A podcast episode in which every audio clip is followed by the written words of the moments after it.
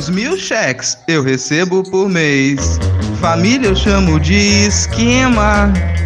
Dos mano que eu andei condecorando, sou corretor miliciano.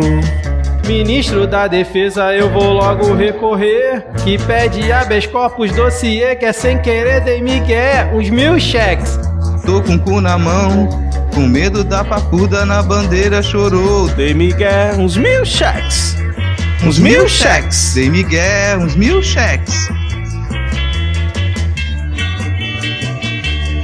Uns mil cheques. Uns mil cheques.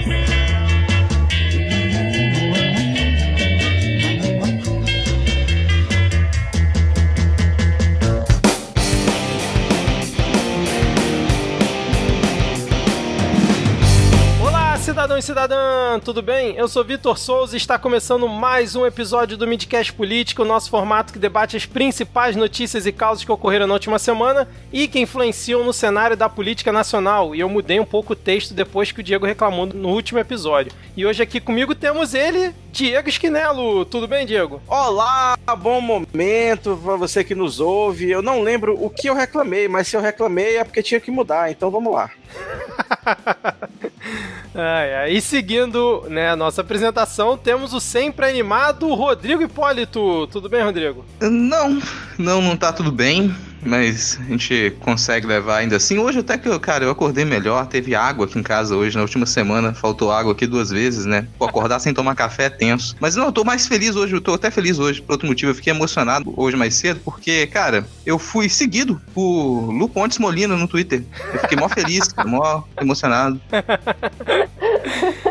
E coincidentemente, né, hoje temos aqui completando o nosso quarteto de hoje a antropóloga Luísa Ponte Molina. Seja muito bem-vinda ao Midcast. Ah, olá, muito obrigada, muito obrigada. É um prazer enorme estar aí com vocês. Bastante sem graça, talvez, um elogio desses. Ter sido seguida por Luísa Ponte Molina. Obrigada, gente. Maravilha. Como já é de praxe, vamos deixar aqui todo mundo alinhado na mesma tempolinha. Gostei desse termo que você usou na última também, Diego, já adotei aqui. e vamos informar que estamos gravando diretamente do dia 11 de agosto de 2020. Se você já faz parte dos 10 ouvintes, sabe como funciona a nossa dinâmica. Mas se você está chegando por aqui hoje, nesse nosso formato, nós dividimos o episódio em dois blocos temáticos. E dependendo da semana e do fato relevante, podemos ter outros momentos também. Antes da gente começar o primeiro bloco, eu queria lembrar que os ouvintes que avaliem o Midcast lá na Apple Podcast, caso você escute por lá. E se você tiver aí uma conta no Spotify, mesmo que você não escute o Midcast por lá, segue a gente também. Isso ajuda a gente a melhorar no ranking, tanto do, da Apple quanto do Spotify. Se a gente tiver mais seguidores e principalmente é, avaliações. Então, é, conto com a ajuda de vocês para a gente seguir crescendo e ganhar mais relevância aí nas plataformas, beleza? E sem E mais... rapidão, rapidão. E vale lembrar também que a gente voltou pro Deezer, né? Você que tem Deezer aí, que ouvia a gente por lá e a gente sumiu uma época e agora a gente já voltou e tá tudo normal. Segue a gente por lá também e manda likes. Muito É, qual é o objetivo? Lembrar que na- no último ranqueamento que o Vitor compartilhou, a gente ainda estava ali entre os 10 mais ouvidos da, da Apple. O nosso objetivo é ultrapassar o podcast do Olavo de Carvalho e, se possível, retirar o movimento conservador brasileiro da lista. Exatamente, cara. Muito bem. E sem mais delongas, vamos iniciar aqui o nosso episódio com um bloco de polêmicas, piadas e. Pega fogo, cabaré!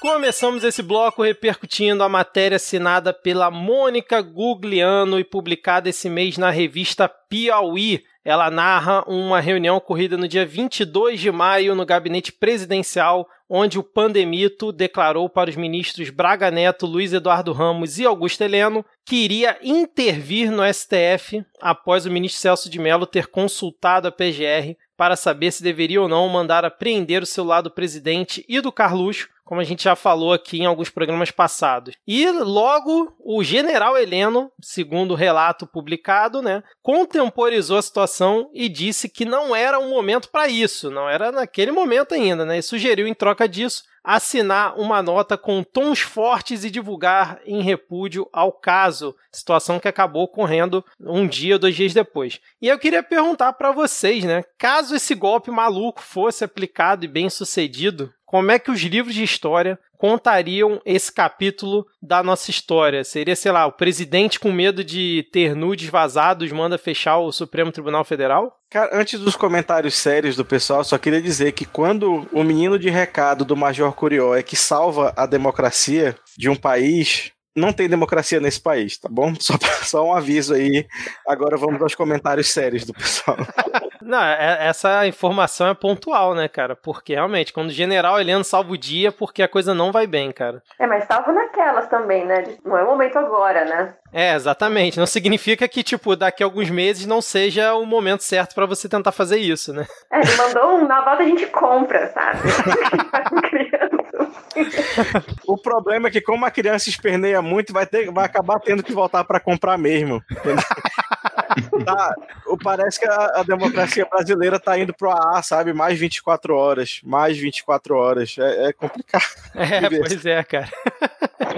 Fiquei pensando no, no comentário que o Diego fez no Fora do Meio, no último episódio do Fora do Meio que a gente participou, o Diego ele fez uma análise bem acertada que ela se confirmou com essa notícia de que é muito mais interessante para as Forças Armadas permanecerem no poder dentro dessa falsa democracia. Que esse tipo de golpe tradicional, ele não, não combina tanto com a, com que o modo como as Forças Armadas elas têm se comunicado nos últimos tempos, embora, é claro, eles não tenham apreço nenhum pelo ambiente republicano e democrático, mas esse, esse véu de institucionalidade ali funciona bem para eles. Então, pelo menos até uma que haja um outro tipo de mudança, não vale a pena para as Forças Armadas embarcar nesse tipo de, de viagem do apocalipse de Raider. E, honestamente, não ia vingar, assim. Não acredito que ia vingar. E por não vingar, inclusive, que não aconteceu. Talvez se tivesse chance disso vingar, talvez acontecesse. Mas eu não acredito que ele tivesse força e que ele tivesse tanto apoio para esse tipo de ação. Fico imaginando até o pessoal na reunião com ele, para como é que a gente explica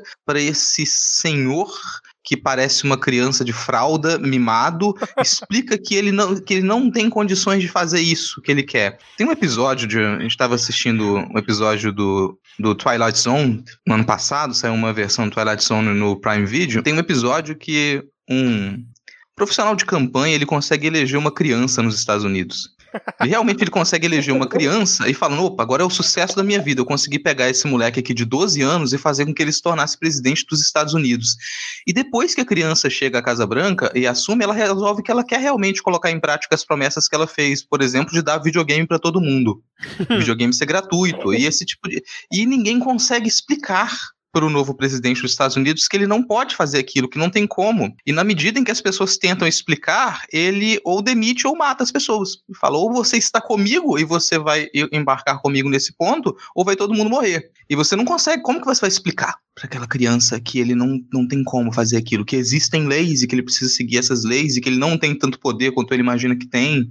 Não dá. Mas engraçado, uma situação muito parecida, assim, com exceção de que não é uma criança, né? Não, o, o engraçado é que no relato que está publicado na Piauí não diz se ele enviaria, por exemplo, sei lá, militares do exército, sei lá, da aeronáutica, enfim. Talvez fossem alguns milicianos que ele conhece, tentar mandar lá fechar o, o, STF. Mas o que eu fiquei, assim, que eu achei curioso né, nesse relato, mostra realmente a total desconexão da, da realidade que o, que o Bozo tem, porque ele realmente, acho que naquela época ele não tinha entendido o que, que era a consulta que o Celso de Mello fez, deve ter sido inflamado pelos grupos de zap zap dizendo: Ora, presidente, não deixa eu pegar aqui esse teu celular, não, senão vão ver o que, que você fica aprontando aqui, alguma coisa desse tipo, e talvez não tenha aprendido até agora, né, o que, que era realmente aquela consulta, mas eu queria saber se vocês acham que, por exemplo, numa eventual próxima eleição, ele vai e perde. Vocês acham que ele pode tentar é, entornar o caldo, chutar o balde até o dia da posse e, sei lá, tentar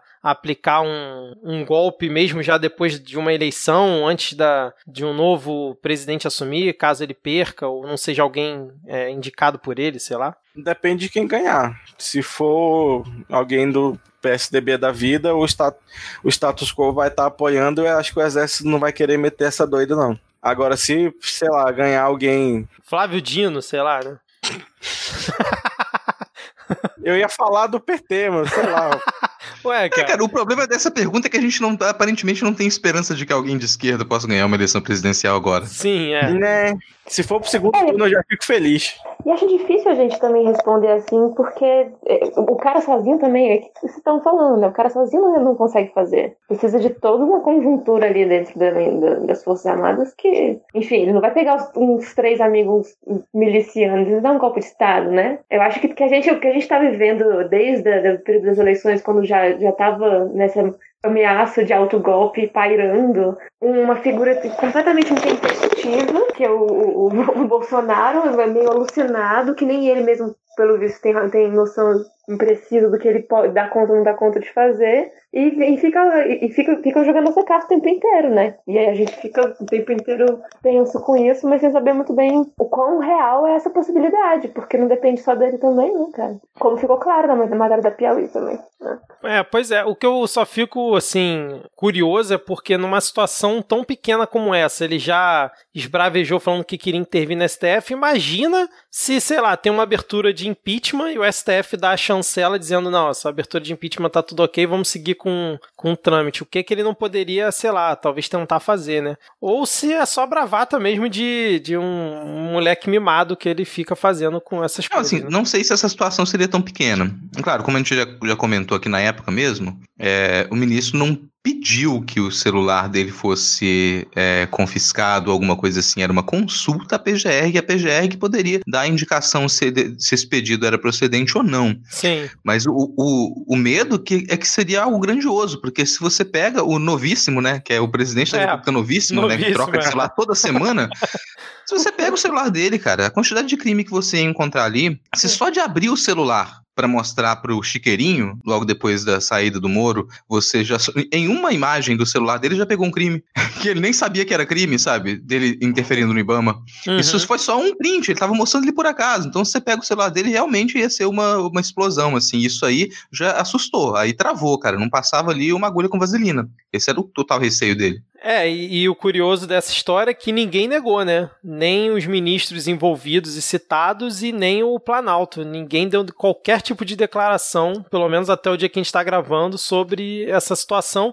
E como, por exemplo, a Globo os veículos grandes e maiores que a Piauí não repercutiram tanto, ele também acho que não se viu tão pressionado a, sei lá, talvez tentar desmentir ou é, dizer que não foi bem assim ou algo do tipo, né? Eu acho que ele não, não, ia nem se dar o trabalho, porque, tipo, era o que ele queria mesmo e ele não, acho que ele não teria mais vergonha. De peso na consciência ele não teria, e não tem nenhum player no cenário político atualmente que, cuja opinião ele ligue o suficiente para se retratar por isso, saca? É, tipo, e pra, e pra base malucada até que seria uma boa, né, mandar fechar Sim. o STF, né? Tem isso também. a base dele tá pedindo isso tem dois, tem um ano e meio já, né? É, exatamente. Agora, mais algum comentário a respeito desse ponto? Ou a gente pode seguir aqui? Eu fico não. encafifada com a, realmente com essa coisa. Nossa, encafifada parece que eu tenho, sei lá, 85 anos. mas, mas assim, é, é, realmente repercutiu muito pouco, né? Eu vi só comentários falando do tanto, de quão pouco que repercutiu. E aí eu fico pensando assim, a gente tá o quê? Acostumado com tanto de ameaça de golpe que tá rolando? É o quê? Por que, que repercutiu tão pouco assim, né? Porque eu mesmo não acompanhei, fiquei imersa nas tretas sobre garimpo e meio ambiente nos últimos tempos. Então, não acompanhei tão de perto, mas a impressão que eu tive é que não tinha repercutido tanto assim. É isso mesmo? Mas eu acho que tem um pouco disso, assim, de a gente estar tá já envolvido com tanta urgência, sabe? É tanto desastre urgente pra gente lidar que essa, essa ameaça de golpe, já com todo mundo sabendo que esse aí é o Bolsonaro mesmo, ela não, não surtiu esse efeito todo. Inclusive, o, isso vem depois da. Acho que foi logo depois da, do Roda Viva com o Rodrigo Maia, em que ele deixou bem explícito que ele não, não vai abrir, não vai colocar em pauta nenhuma das, dos, das, das, possibilidades de impedimento do presidente agora. Então, se ele já deixou isso nítido, puxar essa, ele não ia puxar essa linha. Ninguém aparentemente no Congresso está interessado, nem a oposição realmente parece tão interessada em, em articular para um processo de impeachment agora ou ficar espetando isso no meio da pandemia com outros problemas que estão acontecendo, sabe? Ainda mais agora cada vez mais perto da, das eleições municipais. A, da oposição, por sinal, eu fiquei com a impressão até de que ninguém queria lidar muito com esse ponto, porque já está todo mundo muito ocupado com a campanha. É, pois é. Inclusive, eu acho que a sua fala ela tem um, uma falha fundamental, que é dizer que tem oposição, né? e assim, até tem, sei lá, uns 60 deputados do PT lá, mas oposição, assim, acho um pouco forte.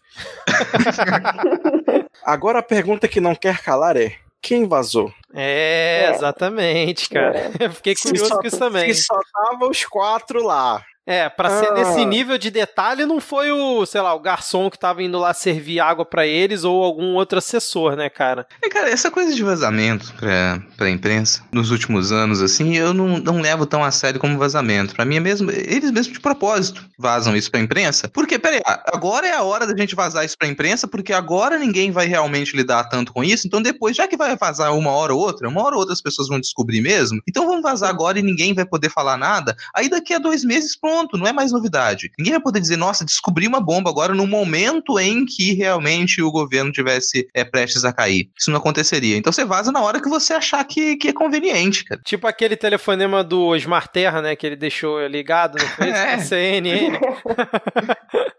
Mas na verdade não foi nada disso, eu acabei de me tocar. Sabe o que foi? Ah. A maleta. A maleta de telefônica que tá na casa do Kakai. E na embaixada da Coreia do Norte, né, cara?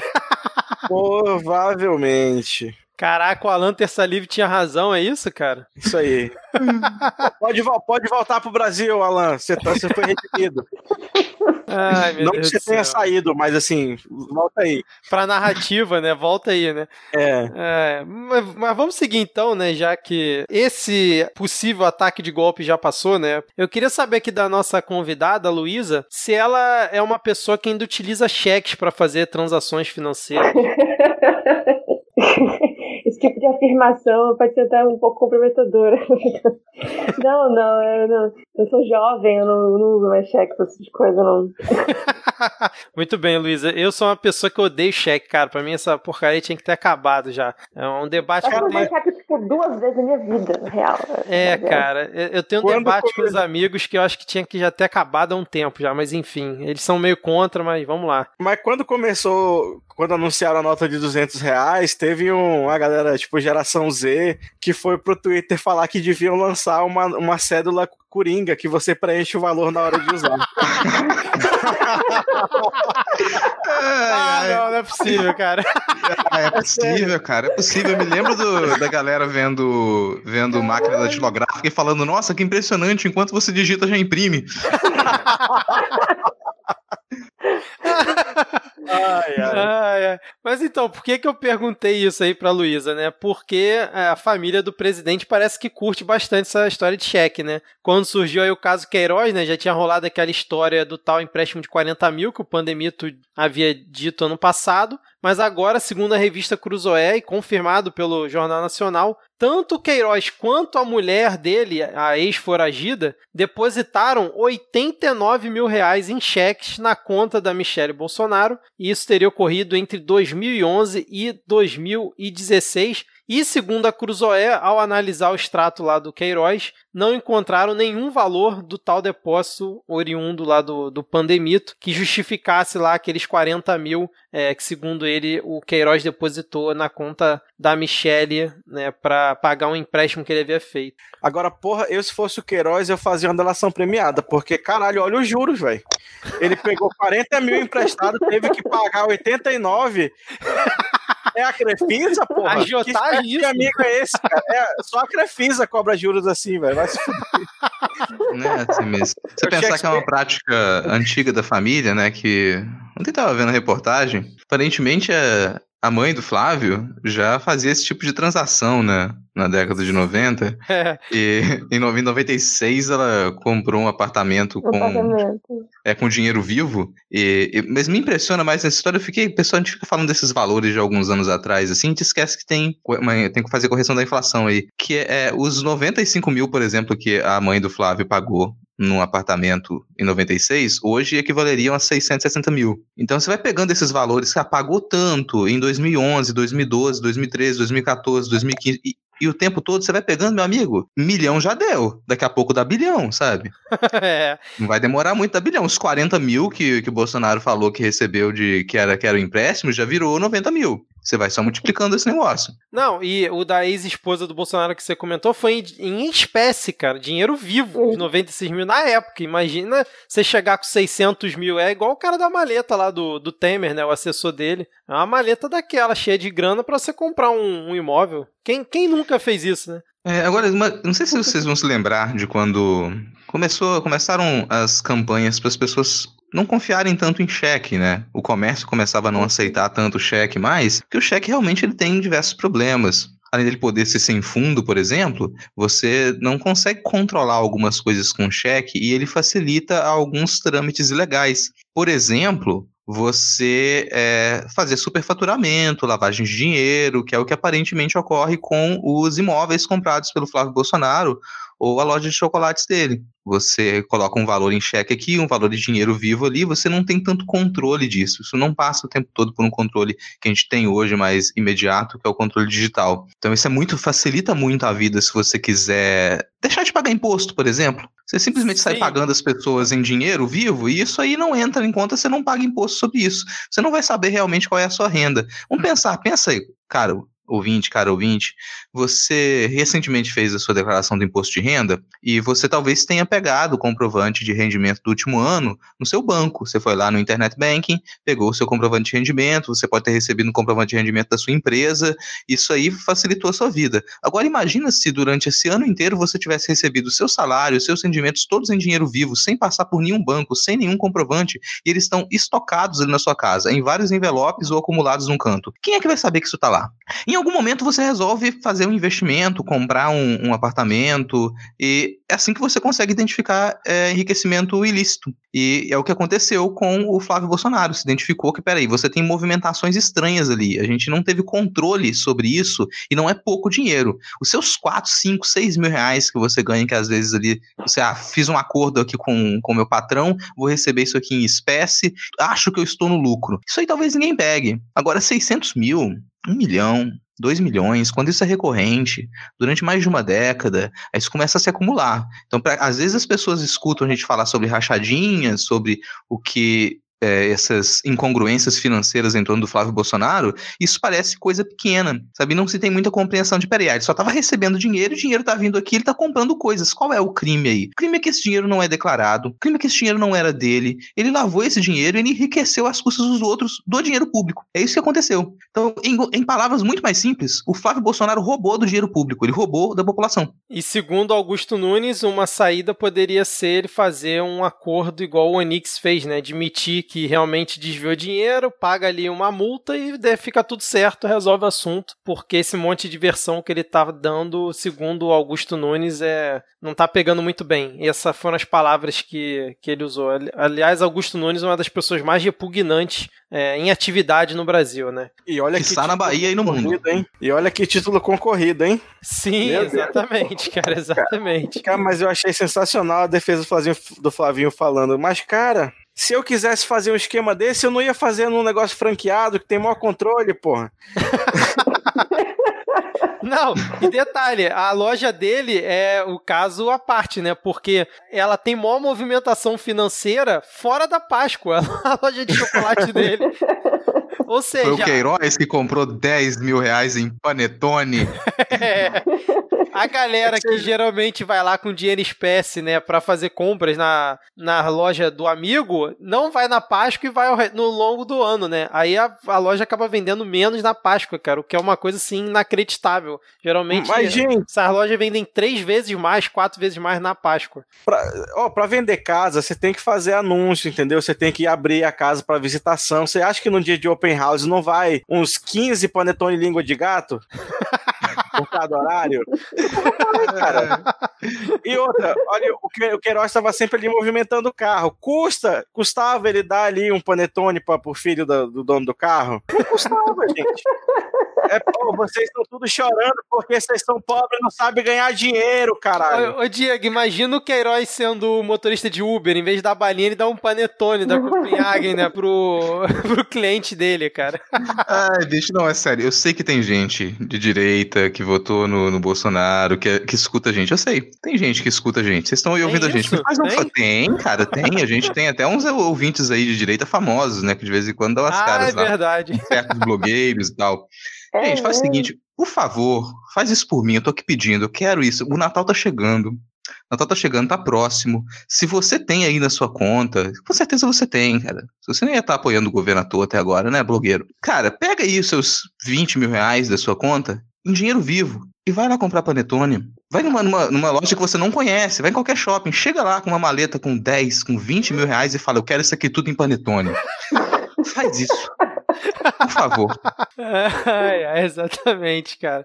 É, então, assim, seguindo ainda nessa linha né, do, do Flavinho, ele meio que teve amnésia recentemente, porque ele, em depoimento né, ao Ministério Público, né, por conta aí da, da questão do Queiroz, ele comentou que desconhecia depósito do Queiroz na conta da mulher dele, que é uma das situações que a gente já comentou aqui em episódios passados, mas parece que é, em entrevista exclusiva que ele deu para o jornal Globo, ele admitiu que o Queiroz pagava as suas contas pessoais é, de vez em quando, e aí ele ainda achou um absurdo que as pessoas estão criticando essa situação, porque é como você querer criminalizar que qualquer secretário vai pagar a conta de um patrão no banco, né? Uma coisa assim normal que o Queiroz fazia para ele. Inclusive, o Flávio comentou recentemente, né, que é, descobriram que um conhecido dele pagou um boleto de 10 mil, acho que era 10 ou 15 mil reais, né? Da prestação, 18, 18 mil reais, né? Da prestação da cobertura que ele comprou em Laranjeiras. Segundo ele, ele estava num, num, churrasco lá, na festa de campanha, tava sem celular, sem o aplicativo do banco, falou, pô, me dá aqui, me dá aqui, Flavinho, deixa que eu pague aqui esse boleto, depois tu me dá. E aí ele deu o boleto ali de 18 mil pro amigo pagar, coisa que todo mundo aqui faz, né? O cidadão comum faz, é, Pô, pedir pro é amigo PM pagar. que não tem 18 mil moscando na conta? Ah, cara, Pô, sabe, olha, galera é pessoal que, ó, que não... trabalha pouco, recebe bem, entendeu? É bem treinada, bem equipada, trata bem a população, não vai ter 18 mil moscando na conta? Porra, velho. Assim, vocês nunca, nunca assistiram novela que passa no Rio de Janeiro, não, cara? Lembra, a cena de Por Amor. Lembra de uma cena de Por Amor agora? que, pô, Manuel Carlos, né, cara? Sim, Manuel Carlos sim, tinha essa, esse tipo de cena. Tem uma cena de Por Amor que a criança vem pro, pro pai dela e ela disse que tá querendo comprar um sorvete. Picolé, tá querendo comprar um picolé. E na cena, nitidamente, o, o pai da criança saca uma nota de 50 reais entrega na mão da criança para ela comprar um picolé. Isso é Rio de Janeiro, meu amigo. Se você não tá acostumado com esse tipo de representação realística da realidade, pô, desculpa aí. É. Que memória, hein? Isso marcou mesmo você. O, o, é, o, o, Rodrigo, ele é um grande especialista aqui em novelas da Globo, né? Dos anos, isso que, 90, 2000, né, Rodrigo? Ele tem algumas memórias, assim, bem icônicas. Tipo, é, final de Uga Uga, alguma coisa assim. É, sim. Então, até Rock Santeiro vai tranquilo ali. Mas o, o que eu achei curioso foi ele também comentando que o Queiroz usava o dinheiro que ele pegava dos outros assessores para subcontratar outras pessoas que trabalhavam nos redutos onde o Queiroz tinha força, cara. Como é que é o nome que se dá para isso, hein? E aí ele falou que sempre foi, sempre foi bem votado nesses locais, né? Por que será? É, cara, alguém coloca aí o, o algodão nas bochechas para imitar o Marlon Brando, por favor.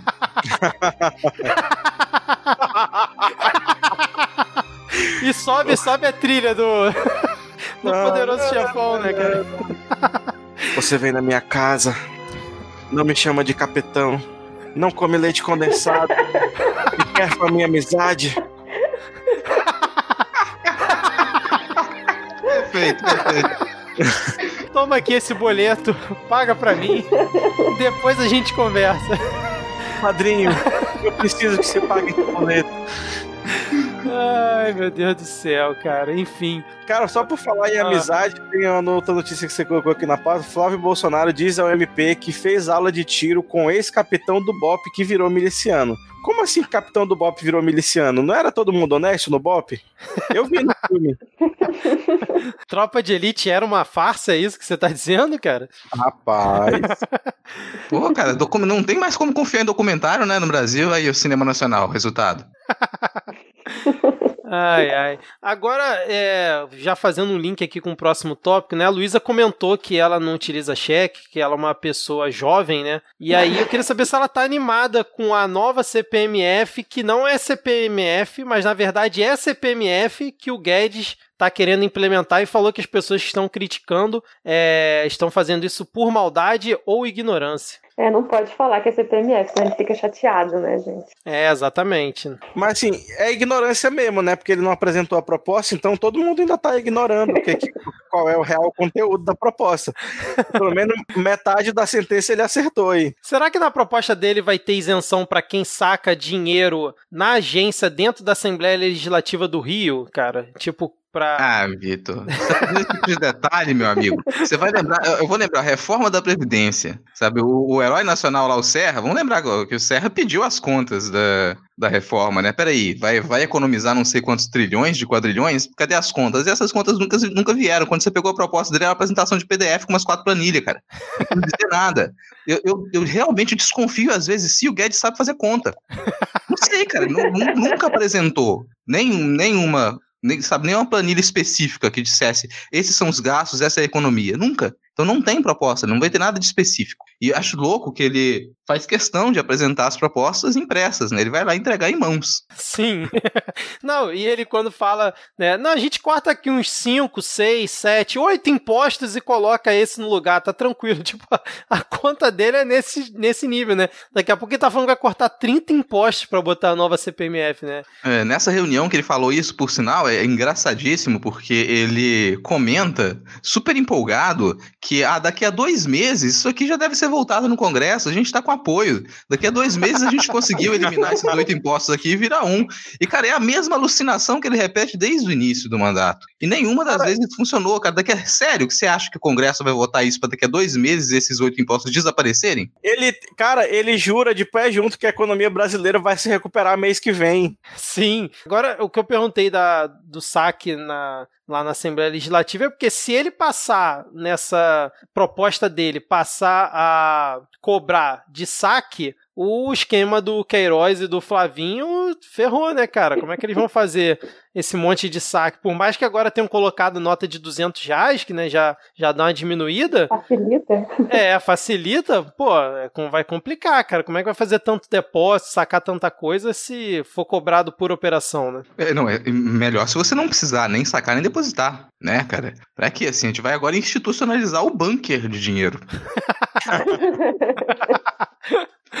Ai, alugue seu bunker, né? E tenha liquidez com seu dinheiro o mais rápido possível, né? Não, cara, cara é uma, é uma, sabe, uma, uma falta de escrúpulo nessa retórica que ele usa. Se acompanhar a retórica um pouco a sério, ele vem com a ideia de que, peraí, a gente vai, vai instituir essa não, não nova CPMF agora, porque na prática isso aqui vai privilegiar as pessoas realmente pobres, os pobres de verdade, porque aqui só os ricos é que vão fazer essas transações financeiras é, os pobres não fazem transação financeira nenhuma. Então a gente vai poder tirar esse, esse, esse dinheiro aqui dos ricos e passar para os pobres. Os ricos, no fim das contas, são aquelas pessoas que acreditam que são ricas, mas que estão numa suposta classe média.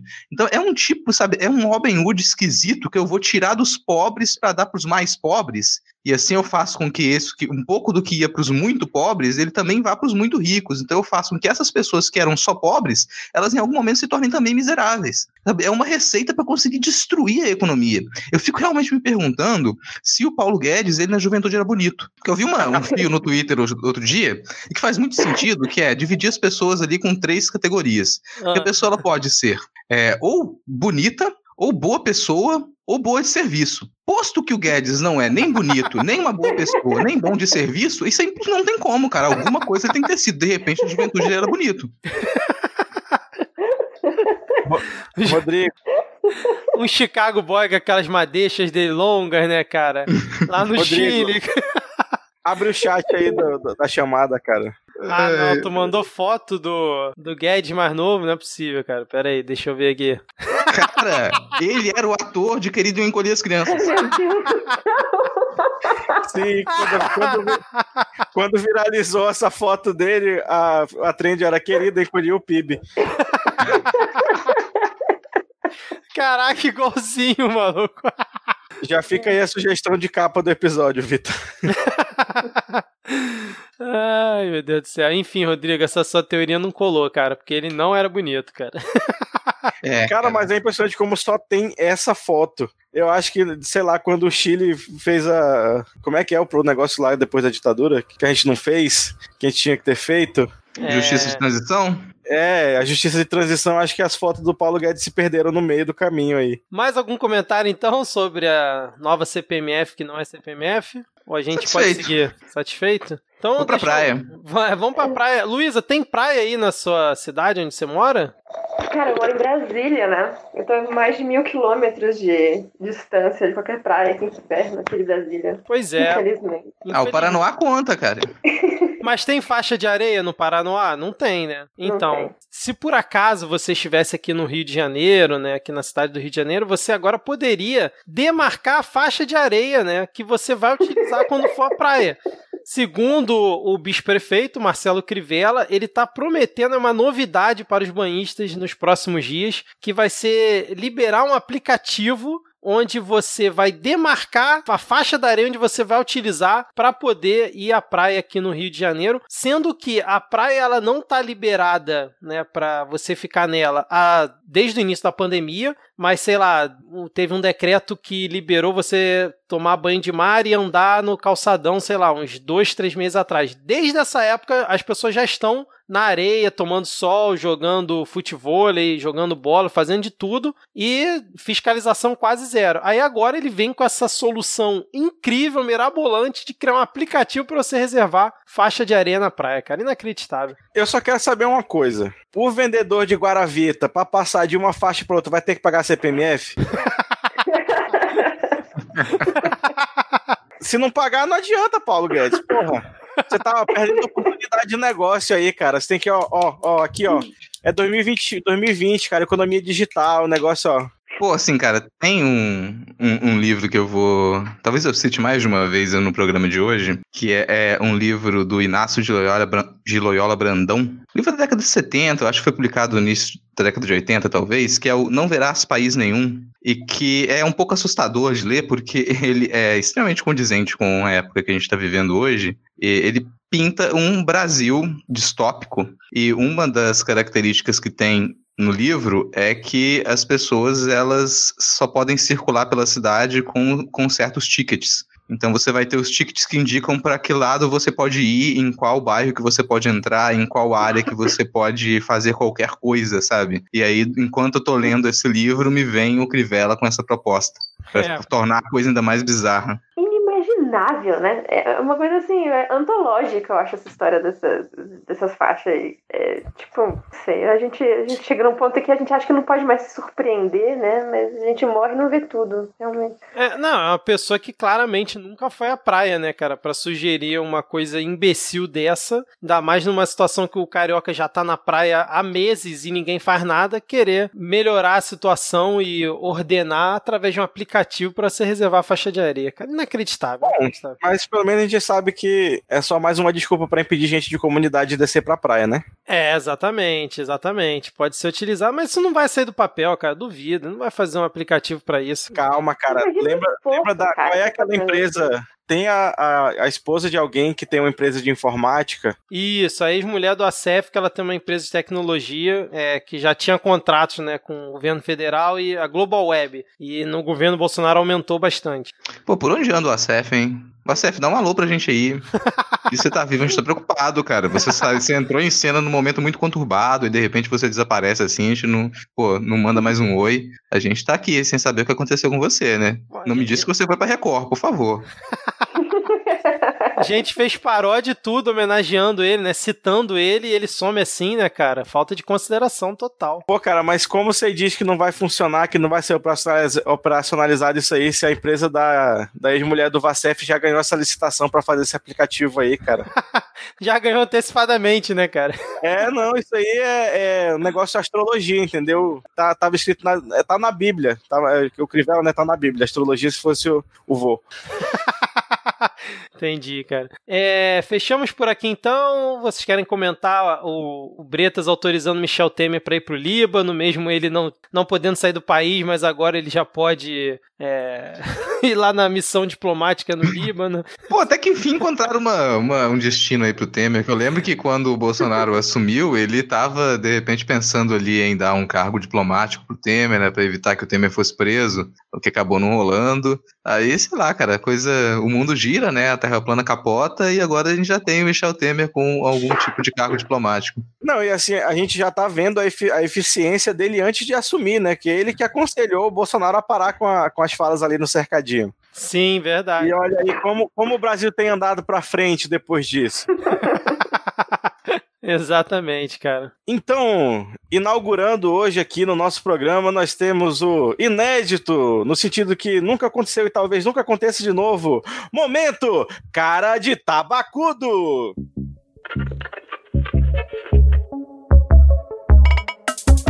Toma tabacudo!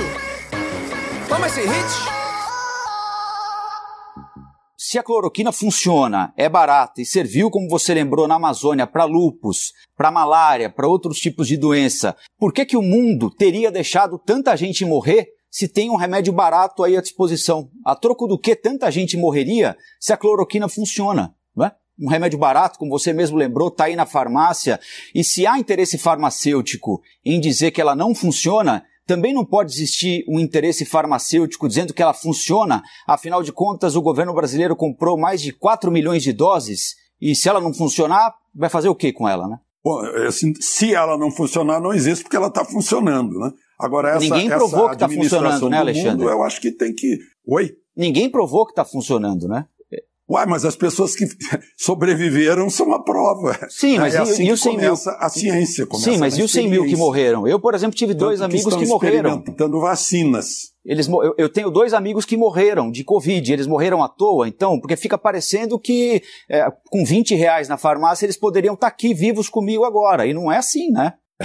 É, eles, eles não, certamente não morreram à toa. Eu pergunto, eles usaram hidroxicloroquina prematuramente? Eu não, eu não tenho detalhes a respeito do tratamento dele. Agora, é, não tenho a menor dúvida de que se a cloroquina funcionasse, a gente não teria é, 100 mil mortos é, e não estaria contando, não seria hoje o país com o terceiro maior volume de mortos no mundo, né? Porque você vai à farmácia aqui do outro lado da rua e compra a caixinha de remédio, né? Enfim, eu acho que essa é, a, é uma. Eu, eu, faço questão de fazer esse posicionamento aqui, porque depois há uma mistura em redes sociais a respeito da minha opinião com a opinião que, que o Alexandre manifesta aqui. Eu tenho todo o respeito pela carreira pela história do Alexandre, mas me sinto no direito aqui de, de, de fazer esse posicionamento e no dever, mais do que isso, de fazer esse posicionamento, porque eu também perdi gente muito próxima por causa dessa doença e, e fica parecendo que elas morreram porque não quiseram gastar 20 reais para tomar cloroquina, né? Enfim, mas é isso. É, eu não, queria falar. Vamos, pois vamos não, deixar pois questões pessoais de lado. Claro, sem dúvida. Vamos deixar. É.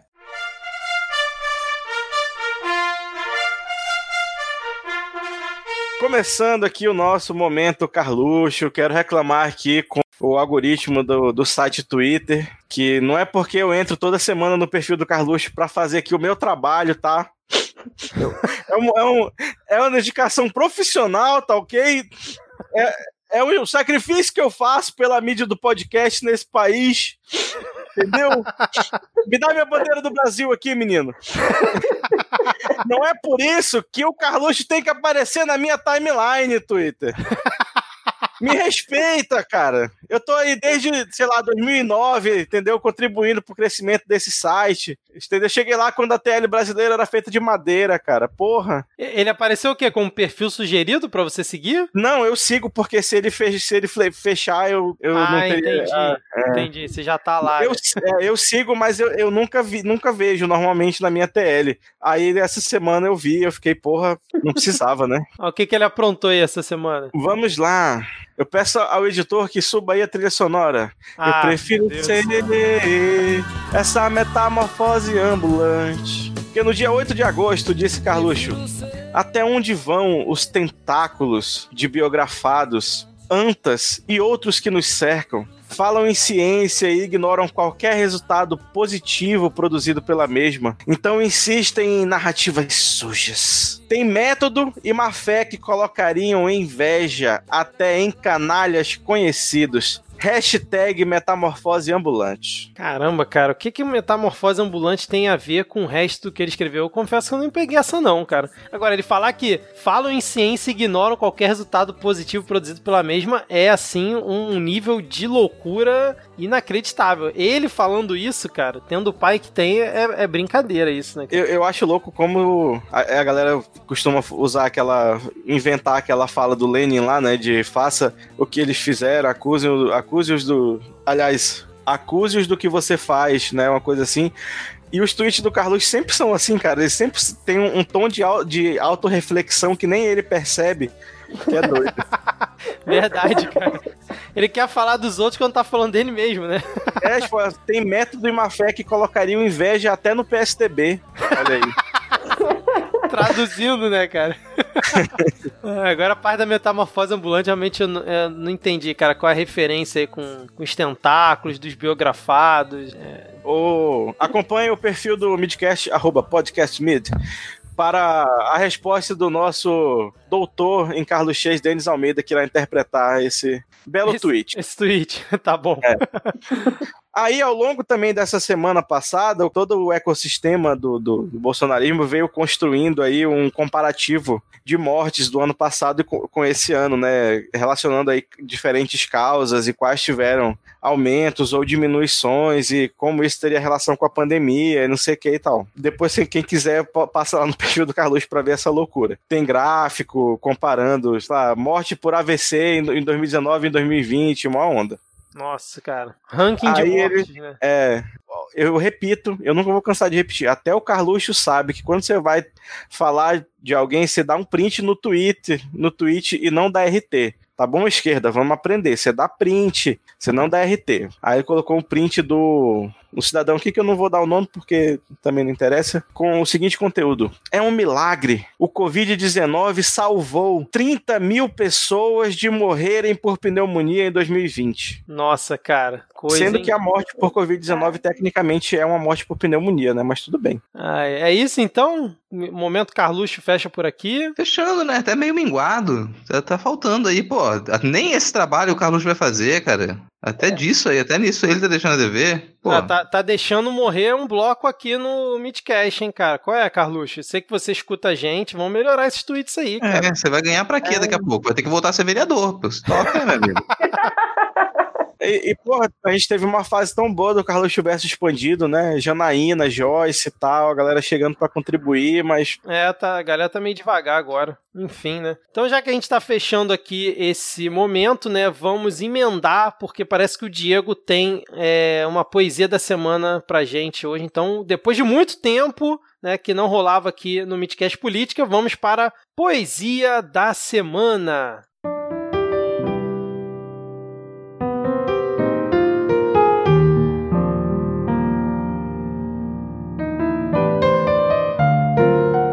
Deificado, demonizado, decuplicado, desfigurado, desencantado, desanimado, desconstruído, derruído, destruído, Michel Temer. Puta que pariu. Era isso, cara. Era. É que a gente falou do Michel Temer, eu lembrei que ele era poeta. Uma coisa puxou a outra.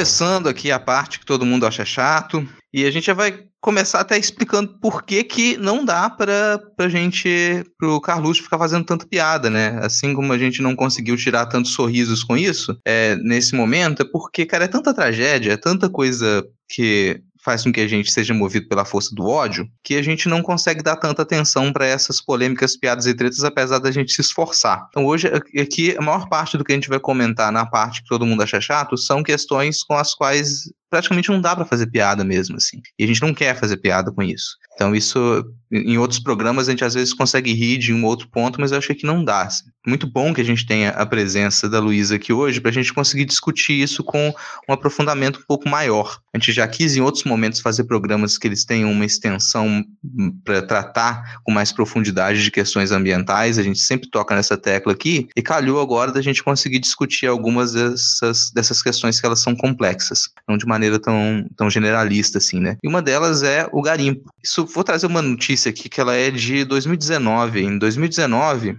o Greenpeace já denunciava, já havia indicado que a terra indígena Munduruku, ela já estava sofrendo com as consequências do garimpo ilegal, com mais de 15 quilômetros quadrados da, da área já é, destruída pelo garimpo ilegal que não destrói só a parte de terra.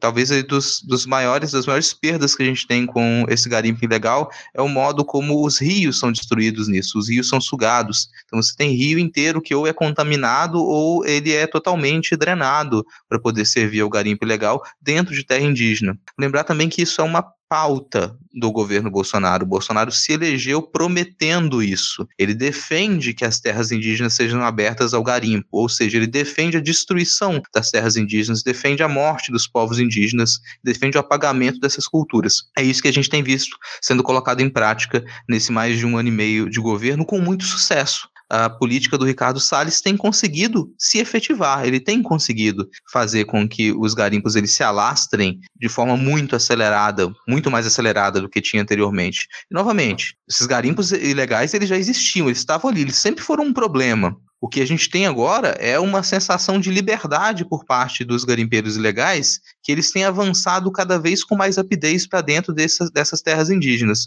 A população, o povo munduruku, tem sofrido particularmente com isso, né? Você tem ali uma, uma população de mais ou menos 13 mil pessoas que tem recebido esse impacto de modo mais direto, mas você tem outras regiões e outros cenários em que isso acontece também. As imagens de satélites, as filmagens do que o Greenpeace mostra pra gente indicam como que essa terra foi devastada, e você pega dessa notícia de 2019 você puxa para o contexto atual. No contexto atual, a gente tem acompanhado a pressão internacional, a pressão de investidores para que a política ambiental do Brasil ela seja revertida ou pelo menos seja maquiada, que se dê a impressão de que o governo faz alguma coisa, que não seja tão evidente que a gente tem um antiministro do meio ambiente, como é o caso do sinistro Salles. E recentemente, uma ação contra a mineração ilegal, ela foi, ela causou uma certa confusão, né? Já faz algum algum tempo que o vice-presidente Hamilton Mourão, ele está comandando uma parte da, das políticas do meio ambiente para tirar o Ricardo Salles de cena.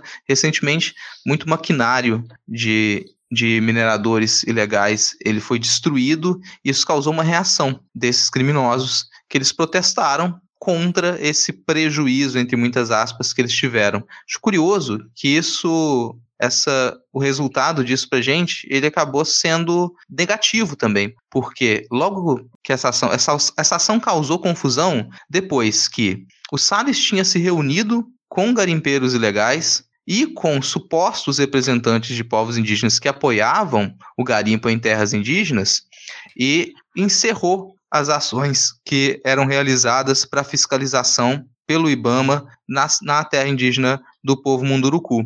Então, o que a gente tem hoje é uma, um atestado ali, apesar do Salles ter sido tão criticado, de que as decisões que ele toma, elas continuam a afetar na prática e continuam a incentivar a destruição desses territórios. Vou me calar agora, depois de dar todo esse contexto, mas esse é mais ou menos o cenário que a gente encontra nesse momento e que é, não é só nessa terra indígena em específico, isso tem se alastrado por boa parte da Amazônia Legal. Só uma dúvida antes, é para sair gritando e arrancando os cabelos agora ou só depois da gravação? certeza ah, que vai então piorar. Só depois, só depois é, tá bom. Pode, a coisa piora bastante, assim. É, esse, esse, cenário a gente dá um detalhezinho dele aqui e ali durante. Tem, tem feito isso durante o último ano e meio, né? Mas a gente nunca consegue dar a dimensão do que, que acontece com a, o, a situação dos garimpos ilegais e como que isso afeta realmente a vida dessas populações. Eu vou falei muito aqui para dar esse contexto, mas aí agora já puxo a, a Luísa para também, de repente, ou consertar alguns dados que eu tinha passado, porque eu também não consigo dar a dimensão disso, e explicar para a gente também um pouco por que, que o garimpo ilegal ele é esse problemão todo. Vou começar só pontuando duas coisas antes de tudo, assim eu queria cumprimentar, nossa, sou super formal, né? Mas cumprimentar mesmo o fato de vocês, ter, vocês por terem pautado esse assunto, porque a gente vê um, uma coisa que a gente até comentou no, no episódio do Vira Casaca sobre a grilagem de terras, que é como uh, o campo progressista, enfim, das esquerdas, está distante desse tipo de discussão. Né? A gente fica muito restrito àquelas pessoas que têm interesse em alguma coisa sobre meio ambiente, os ambientalistas, os indigenistas, né? Acaba é, essa, essas discussões acabam sendo ficando muito restritas. E é uma coisa que eu toda hora falando assim no Twitter que é, cara, um projeto de esquerda ou projetos de esquerda no plural que não tratem da questão de terra e dos povos da terra, cara, realmente precisa se repensar. Isso é muito sério, assim, porque o Brasil nunca deixou de ser um país colonial e a gente está vendo várias faces disso nesse momento. Inclusive o fato do Bolsonaro e do bolsonarismo ter tido essa ascensão nos últimos tempos, é, é, fica evidente o, a, a, ligação dessa ascensão e do modo de ação política dele também com, com a questão da, da terra no Brasil, assim, tanto em termos de, é, do, do, poder da, de, dos ruralistas, da bancada ruralista e dos outros interessados na, na, na exploração predatória das, das terras no Brasil, como, enfim, das, das, medidas, que fica evidente também nas medidas que o, que o Bolsonaro vai tomando desde o primeiro dia assim, de governo, né? Então, e, e, eu acho muito doido, cara. Eu acho, eu fico realmente, assim, embasbacada com a distância que se tem é, entre, enfim, pensar a esquerda e levar essas questões de terra e dos povos da terra em consideração, sabe? Antes de tudo, eu queria pontuar assim, como é importante a gente estar tá falando disso nesse momento, nesse espaço aqui de vocês, sabe? E aí, outro, outra observação que eu preciso fazer, eu sou é uma antropóloga não indígena, que sou aliada do mundo há muitos anos, da, da luta mesmo, mas eu não falo por eles, né? Eu não represento eles, eu não falo em nome deles, eu falo como alguém que está analisando a situação de fora, porque eu não sou clube, e importante, enfim, importante pontuar isso, tá? É, por várias questões, enfim, não, não tomar essas minhas declarações como algo que fale por eles. Eles têm os caciques e as organizações, as associações deles que fazem é, as suas próprias declarações, tomam suas próprias, a, próprias ações políticas e, e, e, falam por eles mesmos. Bom, isso posto, é, um outro comentário inicial né, sobre a, a, gravidade da situação e como realmente é difícil a gente estar tá falando disso de forma leve, porque nas pessoas que estão diretamente implicadas nisso, os, os, povos que estão na terra, né, nas terras indígenas, nas comunidades ali, estão recebendo ameaça de morte. Né? A gente vê, as, as lideranças falam isso nas redes sociais, né? A gente, qualquer declaração que eles fazem em relação ao garimpo recebe ameaça de morte imediatamente, a represália é direta. Isso é, me, deixa, me deixa consternada, né? Não consigo falar sobre, sobre essa questão e viver essa questão nos últimos, nos últimos dias de forma tão. como se só estivesse meio que desabando mesmo, porque as pessoas que estão diretamente envolvidas elas estão elas estão sofrendo com, com essa represália e com essa pressão gigantesca.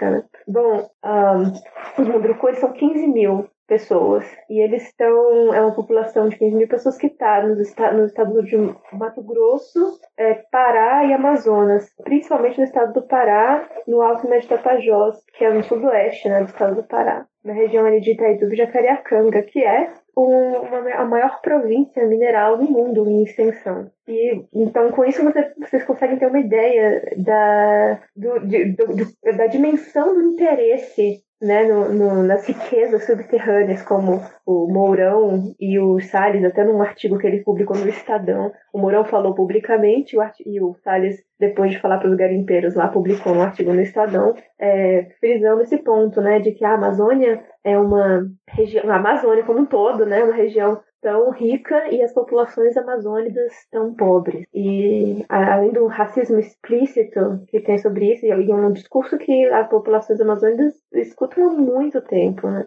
Essa reedição aí, ela é bastante reveladora da, da treta atual, né, no momento atual. Então, é, bom, é, eu estou falando na região do Médio e do Alto Tapajós, ele é a maior província mineral do mundo, e, os, e o garimpo estava avançando sobre Terra Munduruku há muitos anos. Há muitos anos. Eu acompanhei reuniões aqui em Brasília sobre isso. Em 2018, os Munduruku fizeram é, audiência pública lá na região também. Em 2018, essa questão está eles estão tentando é, pressionar é, o poder público, o IBAMA, o Ministério Público, diversos outros órgãos do, do, do poder público para tomar a, FUNAI, enfim, com aquele orçamento cada vez é, mais encolhido, né, é, para tomar atitudes em relação a isso há muitos anos. Né? Então, não é de hoje que essa questão está tá aí tá aparecendo e também não é de hoje que o mundo estão avisando publicamente que eles estão sofrendo com isso.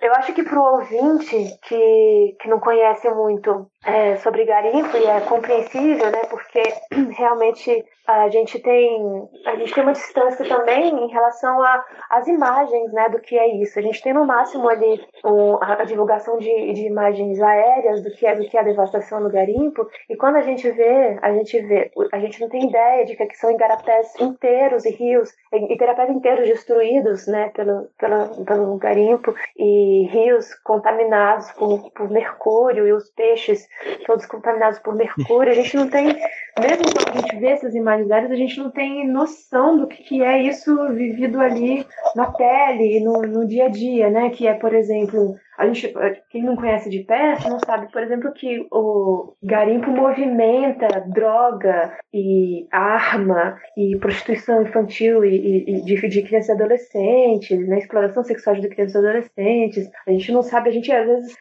cai com certa facilidade numa imagem do, do garimpo como aquela coisa manual, né, do, do, do cara ali com a peneirinha, com o chapéu ali, é, debruçado sobre o rio, tentando pegar o ouro, que é inclusive uma imagem que o Bolsonaro mobiliza no discurso dele. No, nesse caso, não, o que a gente vê, o que, o que, o, o que acontece de fato na, na, Terra hoje não é mais esse garimpo artesanal, esse pequeno garimpo. É maquinário pesado e caro pra caramba, que só né, grandes grupos com muita grana conseguem comprar e, e, e, e colocar em operação.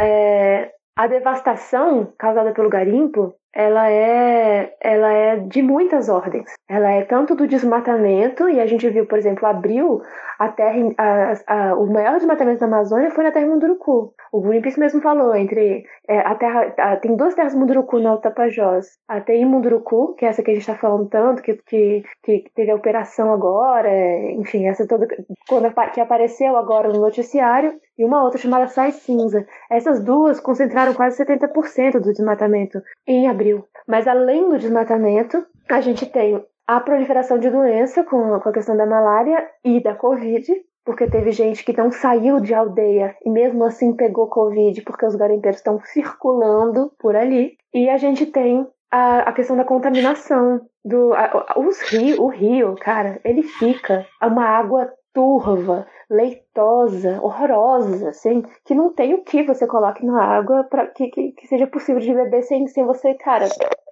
passar super mal. Assim, isso eu falo de, por, por, experiência própria, assim, no campo, sabe? Você não, mesmo aquelas coisas tipo clorinho, aquelas coisas que a gente põe na água para poder beber, não rola, assim. Então é essa água que as comunidades estão bebendo. É, e o, o peixe, a, é, a, é, a contaminação de mercúrio pela população vem pelo peixe, que é o principal principal, uma das principais fontes de proteína, um dos principais alimentos das comunidades. Então, pe o peixe come ali os sedimentos que ficam no, no fundo do rio, que esse, o fundo do rio que é, é revirado pelas, pelas dragas de garimpo, por esse maquinário, e a população come o peixe contaminado com garimpo. Então, é, tem pesquisas agora sendo é, feitas pela Fiocruz que já mostram, que foi feito primeiro nos Yanomami e agora nos Munduruku, lá do Médio Tapajós, que já mostram, que já estão investigando, né, e já tem resultados preliminares aqui que a, que tem a, a, a contaminação de, de, por mercúrio é, já está acontecendo por ali também, sabe? E a contaminação por mercúrio causa uma série de problemas, problemas neurológicos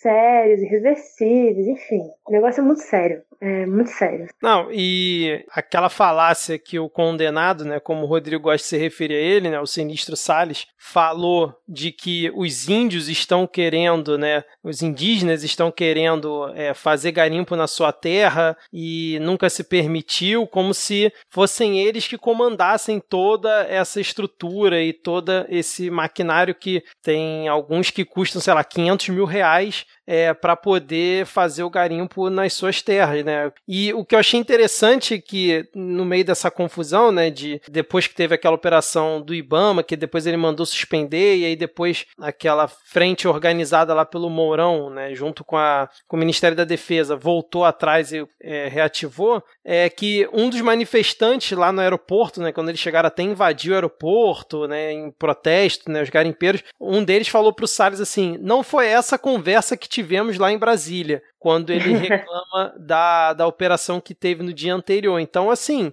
é esse escárnio absurdo que está é, ocorrendo nos últimos anos, né? Principalmente, né? Depois que o, que o Bolsonaro assumiu. E aí, por exemplo, eu estava vendo um dado que o desmatamento em territórios indígenas, né, na floresta amazônica, só nos quatro meses agora de 2020 aumentou 59% em comparação com o mesmo período é, do ano passado, né? Segundo até uma análise que o Greenpeace fez. Sim, e ainda e vai aumentar ainda mais, porque inclusive o preço do ouro está nas alturas. Né? O preço do ouro ele aumenta na medida em que a, que a, que uma, que a crise se, se intensifica. Então, o, o preço do ouro, cara, enquanto, enquanto a crise da Covid estiver alta, o preço do ouro vai acompanhar. E aí a corrida do ouro vai, vai se intensificar, sabe? E isso que você falou do, dos garimpeiros falando pro, pro Salles que, que não foi isso que tinha combinado, é muito doido, porque assim, assim que o. Isso a gente fala não é, não é mera. Não é força de, de discurso, não é, não é mera expressão, não é uma questão retórica. Quando o Bolsonaro assumiu, esses caras se sentiram autorizados. Não, pronto, agora acabou acabou a demarcação de terra, acabou o controle da terra, acabou esse negócio aí dessa, sabe, uma espécie de mamata da versão da, ambientalista, né, acabou, acabou. Então lá no, no, no Tapajós é a mesma coisa, esses caras estavam se sentindo autorizados a invadir as terras e é isso mesmo, chancelados pelo presidente. E aí ano passado, o Rodrigo até trouxe essa, essa informação, né? Ano passado, quando teve destruição de maquinário lá na Tendurucu, é, no terminal lá no Tapajós, eles, fiz, eles fecharam a BR-163 protestando contra a destruição de maquinário. E aí vieram para Brasília, né, foram conversar no, com, com, com, a presidência lá sobre, sobre esse assunto e estavam acreditando que não ia, não ia mais ter isso, né, não ia mais ter... Agora, essa, essa é uma face da coisa perversa, a outra é esse papo absurdo de que é, é para beneficiar os indígenas, sendo que, inclusive, esses dias teve uma operação da Polícia Federal, saiu a notícia mesmo, né? uma operação da Polícia Federal na região ali também, do Médio Tapajós, ainda que, que ainda pegava um pouco ramificações ali no Alto Tapajós, ali na região de Jacareacanga, que prendeu é, empresários ligados à extração ilegal. O, o G1, inclusive, eu gostei, chamou de grupos criminosos trabalhando com extração ilícita de ouro nas, nas terras indígenas e mostrou, a Polícia Federal afirmou que esses grupos trabalham de forma é, ramificada mesmo, né? Então, tem, tem garimpo Novo Progresso, tem no, no, no Itaituba, Jacareacanga e, e, e outros. Isso é, isso é resultado de uma investigação de dois anos que começou com uma operação chamada Taja Brabo. Então eles estão tá, é, é, sabido que não são os indígenas que comandam esse tipo de coisa e que esse e que são na verdade se tratam de grupos que atuam em várias frentes ali. Então e aí eu fico eu estou mordida com essa história até hoje porque na semana passada quando no começo da semana passada, quando o Supremo Tribunal Federal foi, foi discutir a liminar lá do Barroso sobre o auxílio aos indígenas na Covid, veio o Alexandre de Moraes e, e outros também, acho que o Gilmar Mendes também falou isso, mas assim, o que mais surpreende o Alexandre de Moraes falar que na verdade Garimpeiro é tipo um pai de família, sabe? Que tá ali com crianças nas terras indígenas. Pelo menos dois ministros falaram isso. E que é muito doido, porque assim, é, os caras são criminosos, mas na hora de chamar um cara de criminoso mesmo, não, não, não tá chamando, tá chamando o garimpeiro, né? Não tá chamando o outro. Uhum. Chamando o garimpeiro de, de, de, de, pai de família. O cara que tá ali metido com, com tráfico de drogas, armas e o cara é quatro na, na, na terra indígena, assim, sabe?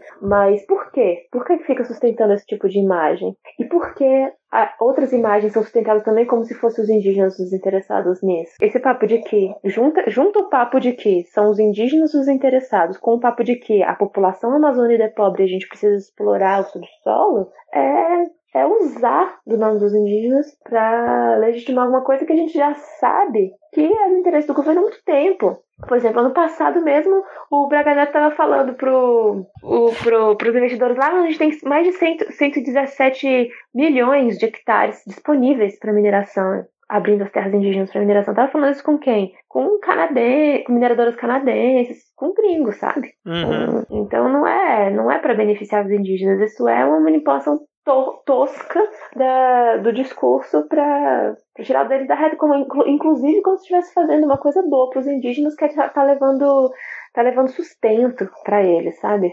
O levando progresso, né, cara? São, é... fazem uma inversão retórica muito, muito louca, que é pessoalizar o garimpeiro ilegal, uhum. como se fosse realmente. E, e, esquecer que você tem grandes empreendimentos por trás disso, como você acabou de comentar, e desumaniza, despessoaliza os indígenas. Você fala, a gente fala de terras indígenas, de povos indígenas, como se não fossem pessoas, sabe? Como se não fossem pessoas que estão ali e são afetadas, enquanto os garimpeiros passam a ser pessoalizados. Eu sei que o Vitor quer talvez fazer outro comentário, mas eu queria aproveitar aqui, já que eu comentei daquele livro mais cedo, né? Eu queria fazer uma, uma leitura de um trecho aqui e vamos ver se vocês imaginam que essa figura escrita em um livro de, publicado em 1991, que é o, o Não Haverá País Nenhum, do Inácio de Loyola Brandão, ver se ele se aparenta com, com o discurso de alguém que a gente escuta hoje, né? Detalhe, isso é importante. Eu vou ler esse trecho para a gente pensar numa situação. Quando essas,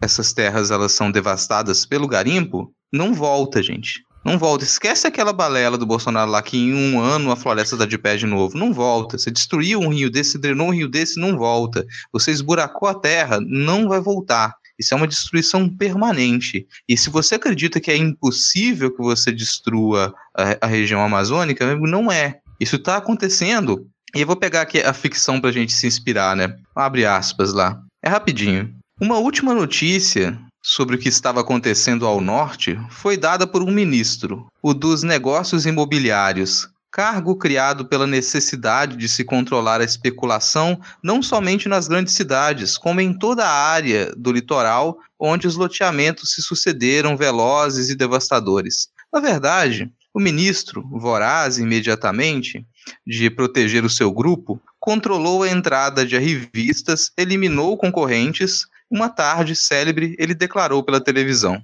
Devemos estar orgulhosos com a conquista que acabamos de fazer. Um grande feito deste governo que pensa no futuro. Por quê? A história vai nos registrar como o esquema que deu ao país uma das grandes maravilhas do mundo. Não é apenas a África que pode se orgulhar de ter o seu Saara. O deserto que foi mostrado em filmes se tornou ponto turístico, atração, palco de aventuras, celebrado, glorificado. A partir de hoje, contamos também com um deserto maravilhoso, centenas de vezes maior que o Saara, mais belo, magnificente. Estamos comunicando ao mundo a nona maravilha. Breve a imprensa mostrará as planícies amarelas, as dunas, o curioso leito seco dos rios porque se a Amazônia virar um deserto, isso vai ser sim, isso aqui já não é citação, né? Fechei aspas. Se a Amazônia virar assim um deserto, o modo como um sinistro Salles da vida vai propagandear é falar: olha que maravilha, agora a gente tem um deserto. É esse, é esse o tom da retórica, sabe? Você destrói e você pinta essa destruição como se fosse uma maravilha. Você destrói e você diz: ah, agora a gente vai conseguir tirar ouro daqui, agora a gente vai conseguir tirar lucro daqui.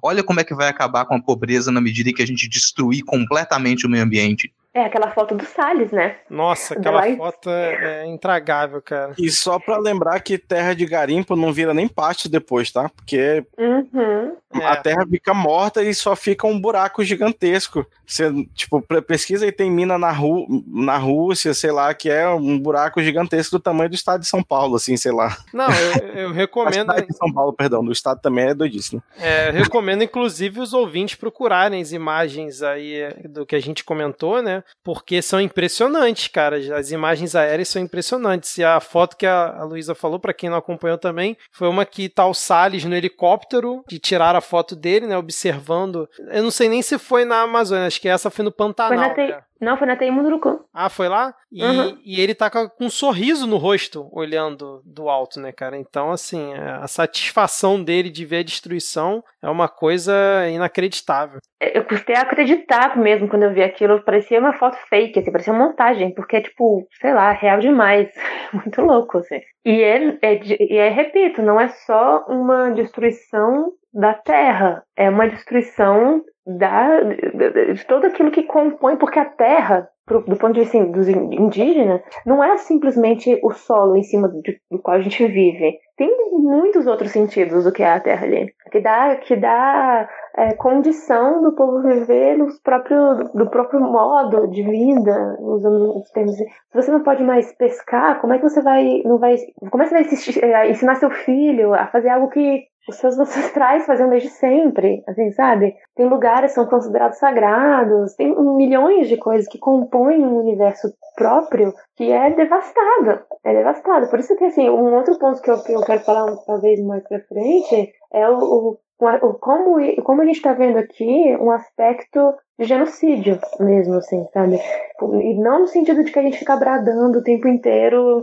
é, e esvaziando um pouco o termo, que é uma coisa que me preocupa bastante nos últimos tempos, mas é, é, é inclusive tecnicamente isso é pode ser considerado genocídio mesmo, assim, porque é um toda a condição de existência, a gente está falando da condição de existência de um povo ela é devastada. E aí tem um ministro de Estado sobrevoando e sorrindo. É, exatamente. E aí, tipo, o, MPF, depois que teve essa treta que o Salles mandou acabar com as operações e tal, depois voltou atrás, ele soltou uma manifestação falando óbvio, mas que é preciso ser dito sempre, né? Na opinião dos procuradores, o governo não tem intenção de combater garimpos e criticou o sinistro Salles, né? Que é o que, assim, tá na cara de todo mundo. E é só um outro ponto que eu ia comentar é que eu tava lendo em algum lugar, eu agora não lembro onde foi, que naquela reserva Yanomami, né? Parece que teve, tipo, uma corrida do ouro, não sei se foi esse ano, se já tem um tempinho,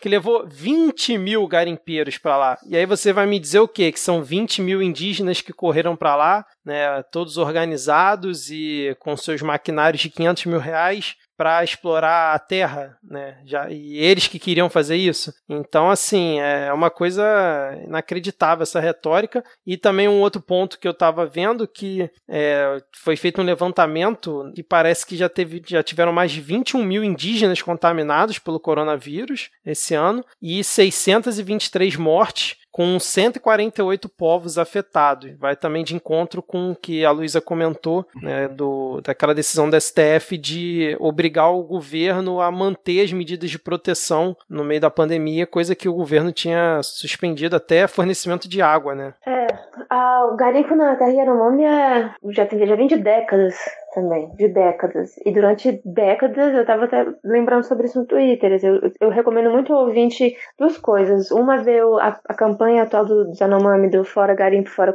Covid, que inclusive tem histórico da questão do garimpo lá. E porque tem um garimpo estabelecido lá que continua com 20 mil pessoas. E o Mourão teve a cara de pau, para falar um termo bem simples, né? Bem um eufemismo quase, de falar que, foi, que eram só 3.500. Né? Fala na cara do Dário Yanomami, que é uma grande liderança lá, filha do Davi Yanomami. Então eu recomendo dar uma olhada na, na campanha lá do Fora Garimpo Fora Covid e também de conhecer a Queda do Céu, que é um livro monumental, escrito pelo, pelo xamã e filósofo Yanomami Davi Copenau, junto com Bruce Albert, antropólogo que trabalha com eles há décadas, e lá ele conta, uma das coisas que ele conta é das tentativas dele de deter a invasão garimpeira décadas atrás e dele escutar ele mostra, ele conta, né, como ele escutou de presidentes e outros é, representantes do, do poder público que não era muito muito difícil, é muito grande, é muito... e esse é o discurso, por exemplo, do Barroso. Não, a gente não, o Estado brasileiro não tem condições de, de lidar com isso agora, é muito maior do que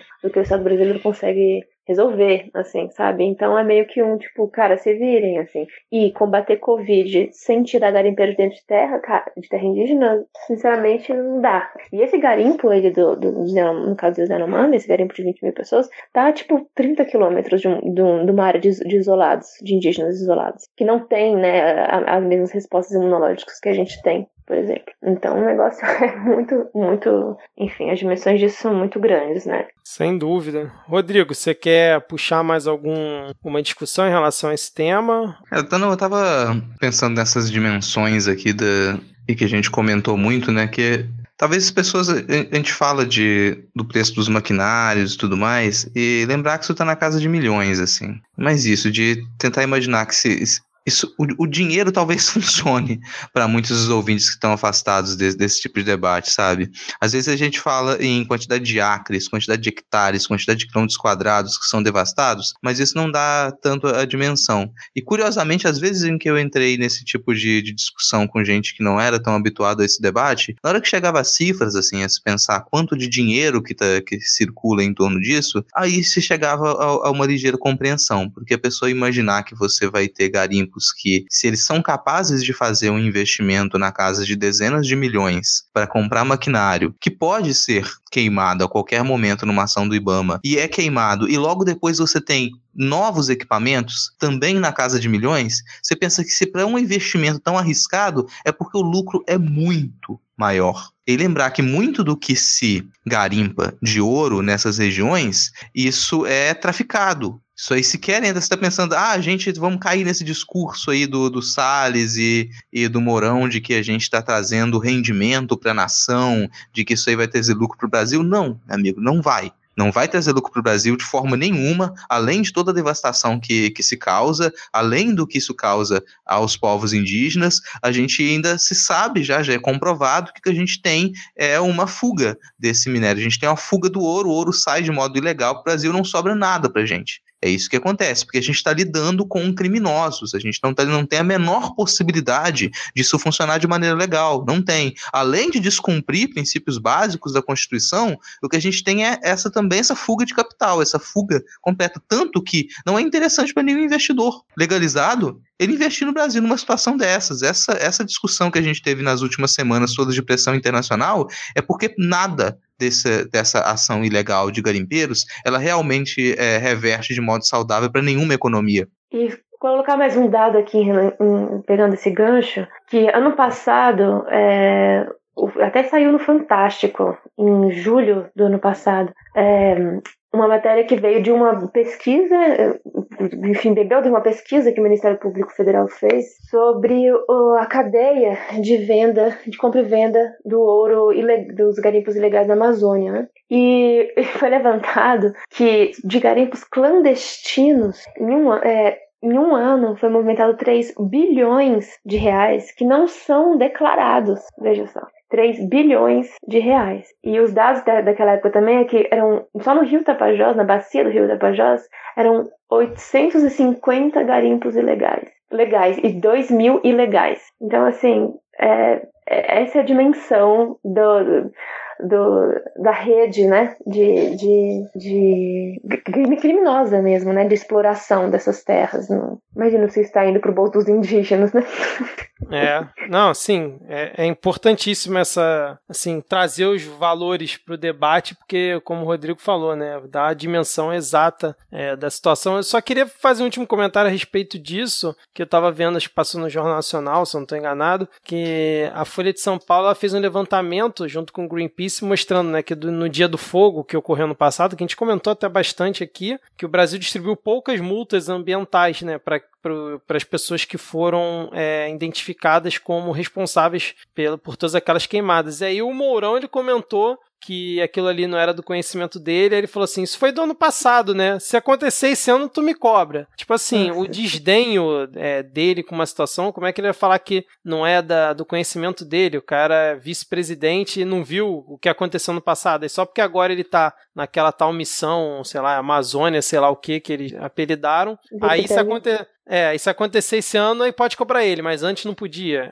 É brincadeira, né? Não, e faz de conta que eles não têm nada a ver com isso, né? Assim, uma das coisas que eu queria deixar, é, de, não deixar de pontuar aqui pro, pro ouvinte, que eu só falei brevemente assim no começo, é de que, é, o, e não, não necessariamente, não diretamente ligado ao Dia do Fogo, mas essa questão da mineração mesmo, é que o, as, as grandes mineradoras foram algumas das responsáveis para o Bolsonaro se eleger, assim, né? Tipo, foi um apoio expressivo, né, na campanha do Bolsonaro. E agora ele está com esses compromissos de campanha para pagar, né? Então, assim, é, só, só lembrando, né, que eles, eles sinalizaram para eles, eles estão com um projeto de lei, né, que já foi enviado para a Câmara, com, com a proposta de regular, regularizar a garimpo em terra indígena e mineração, e o Bento Albuquerque, que eu cheguei falando nome de outro ministro, não sei porque está na minha cabeça, já tinha, já tinha encontrado com, com mineradores falando, já dando uma ideia, ou seja, já, já tem uma mensuração, né? Já tem um controle da mensuração, já está no radar deles a quantidade de hectares que estaria disponível para esse tipo de exploração. Né?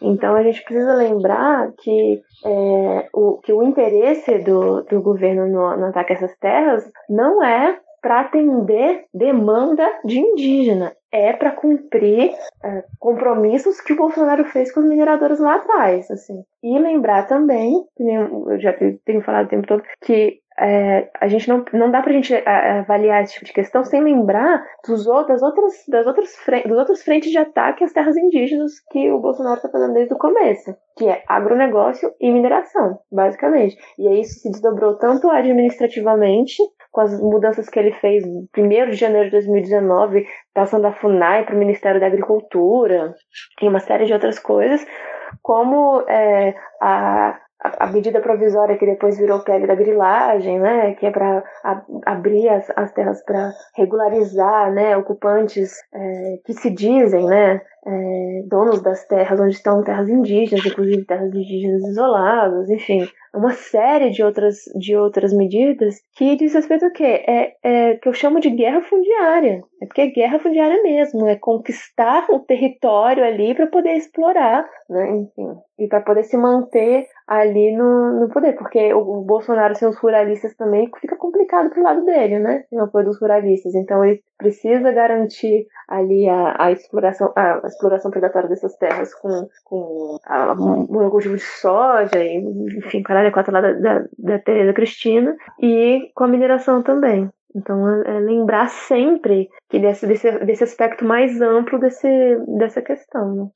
E que ele não precisa nem que essas leis passem sabe? Como você comentou mais cedo, só o fato dele editar uma MP que vai caducar, na hora que essa MP é editada, pronto, ela passa uhum. simplesmente a valer para os criminosos. Eles vão começar uhum. a atuar daquela maneira e não interessa se ela vai caducar, não interessa se você vai colocar uma nova lei em cima daquilo. Você não precisa isso, o interesse ali não é que isso seja realmente legal na letra da lei. Isso se torna legal na prática quando essas pessoas passam um ano e meio em crescimento dos garimpos ilegais, invadindo terras indígenas e sabem que não vai dar em nada, sabe? Isso é, é esse tipo de prática que ela, que ela já foi instituída. É, eu, até que você comentou do, do A Queda do Céu, e eu fiz uhum. questão de abrir aqui, porque a gente está comentando sobre isso. Tem uma, tem uma passagem, das muitas passagens impactantes, assim. Isso é um livro, como você comentou, monumental, né? Todo mundo deveria ler esse livro para ter uma, é, essa dimensão um pouco do, do, de um pensamento que ele poderia ser nosso de uma compreensão mais aprofundada disso. Eu vou. É, mas um, um, parágrafo de citação aqui, o Vitor deve odiar quando eu paro, vou passar esse monte de, de citação aqui depois. Mas é rapidinho. Eu acho que é condizente com o que a gente está comentando aqui. O Davi Copenau, ele, ele diz o seguinte, abre aspas. Os brancos também deveriam sonhar pensando em tudo isso. Talvez acabassem entendendo as coisas de que os xamãs costumam falar entre si, mas não devem pensar que estamos preocupados somente com as nossas casas e nossa floresta ou com os garimpeiros e fazendeiros que querem destruí-la. Estamos apreensivos para além da nossa própria vida, com a terra inteira, que corre o risco de entrar em caos. Os brancos não temem, como nós, ser esmagados pela queda do céu, mas um dia, talvez, tenham tanto medo disso quanto nós. Os xamãs sabem das coisas más que ameaçam os humanos. Só existe um céu e é preciso cuidar dele, porque, se ficar doente, tudo vai se acabar. Excelente, cara. É, Fechamos aqui então com essa citação. É, podemos seguir para os próximos tópicos. Fechar aqui essa parte que todo mundo acha chato. Manchete: CMPF, governo e STF assinam cooperação de acordo de leniência. Lei 12.846, para, artigo 16, parágrafo 10. A Controladoria Geral da União é o órgão competente para celebrar acordo de leniência no âmbito do Poder Executivo Federal, bem como no caso de atos lesivos praticados contra a administração pública estrangeira. Ou seja, a Lava Jato está fazendo acordo de leniência do cu dela ao arrepio da lei há um tempão. Então, tipo, cala a boca, MPF não se manifestou porque não quis, só para gerar manchetezinha, blá blá blá. E foda-se. É isso. Obrigado. Não, mas o, mas o, o Aras parece que pediu, né, um estudo a respeito disso aí. Parece que técnicos da MPF já tinham mandado o posicionamento para ele, mas eu não vi se ele já fez assim a, o posicionamento hum. oficial da, da PGR em relação não, a isso. Tipo, ele, ele vai assinar a porra do acordo, e, tipo, a, a, quando a CGU vai fazer um acordo de leniência, ao contrário do MPF, ela chama todo mundo que tem interesse no caso para compor a comissão e aí é feito o acordo de leniência desse jeito. A Lava Jato que saiu assinando acordo de leniência, tirando do cu, porque ela tipo, tinha poder para fazer isso mesmo. É, então, mas isso encaixa na briga, na briga PGR e Lava Jato que ela tá é já há algumas semanas em voga. Agora, você, Diego, você quer explicar para quem nos escuta o que raios é acordo de leniência? Porque a gente escuta muito esses termos assim e parece tão bonito às vezes quando a gente usa umas palavras do, sabe, do jurídico assim, acordo de leniência. Em outros países isso até tem um nome mais direto, né? Assim, o, o que então, a gente precisa usar uma palavra tão bonita para falar de acordo de leniência. Acordo de leniência, em poucas palavras, é a delação premiada da pessoa jurídica, né, da empresa. É a empresa ela concorda em fornecer ali todo todos os dados que ela tem para comprovar os crimes que o Ministério Público esteja investigando, e em troca disso ela não é desmantelada. Continua gerando os empregos que ela estava gerando, ela promete se comportar, né, entre as cláusulas do acordo de leniência, é, eu vou, prometo que vou me comportar, senhor Ministério Público, por favor, me deixe continuar trabalhando. É basicamente isso. E aí, e, tanto, e aí tanto a Lava Jato vinha fazendo do cu, que a gente viu um monte de empresa falindo e perdendo valor para caralho, como o caso da Petrobras, por exemplo, porque o acordo de leniência era mal feito lembrar que isso vem pra gente, isso é finalzinho do, do último governo FHC, que a gente passou realmente a ter uma. a passar a fazer acordo de leniência. Ou acordo de clemência, acordo de, esses acordões. Isso aí não, não tinha antes. A gente passou até essa lei que é uma lei é, é copiada, cuspida e escarrada praticamente a legislação estadunidense para isso. E que, no fim das contas, eu, eu prefiro tratar isso com uma analogia com a máfia, sempre. Porque para mim isso é acordo mafioso, sabe? Você simplesmente pega. Isso, é, isso foi muito pensado para coibir cartel. E isso poderia até ter uma função muito poderia funcionar muito bem para coibir cartel. A ideia de que você vai, peraí, alguém vai poder de dentro do cartel fazer uma denúncia e não basta só fazer denúncia, você tem que apresentar provas. Aí você não, não é simplesmente como a delação que a Lava Jato lá, ó, pega que eu vou pegar o depoimento desse fulano aqui, pronto, já está comprovado porque tem convicção. Não é isso. Você precisava realmente apresentar a documentação, comprovar que, como que aquele cartel funcionava, como que aquelas ilegalidades eram praticadas. E a partir daquilo, tudo que estaria contra a sua empresa deixa de existir.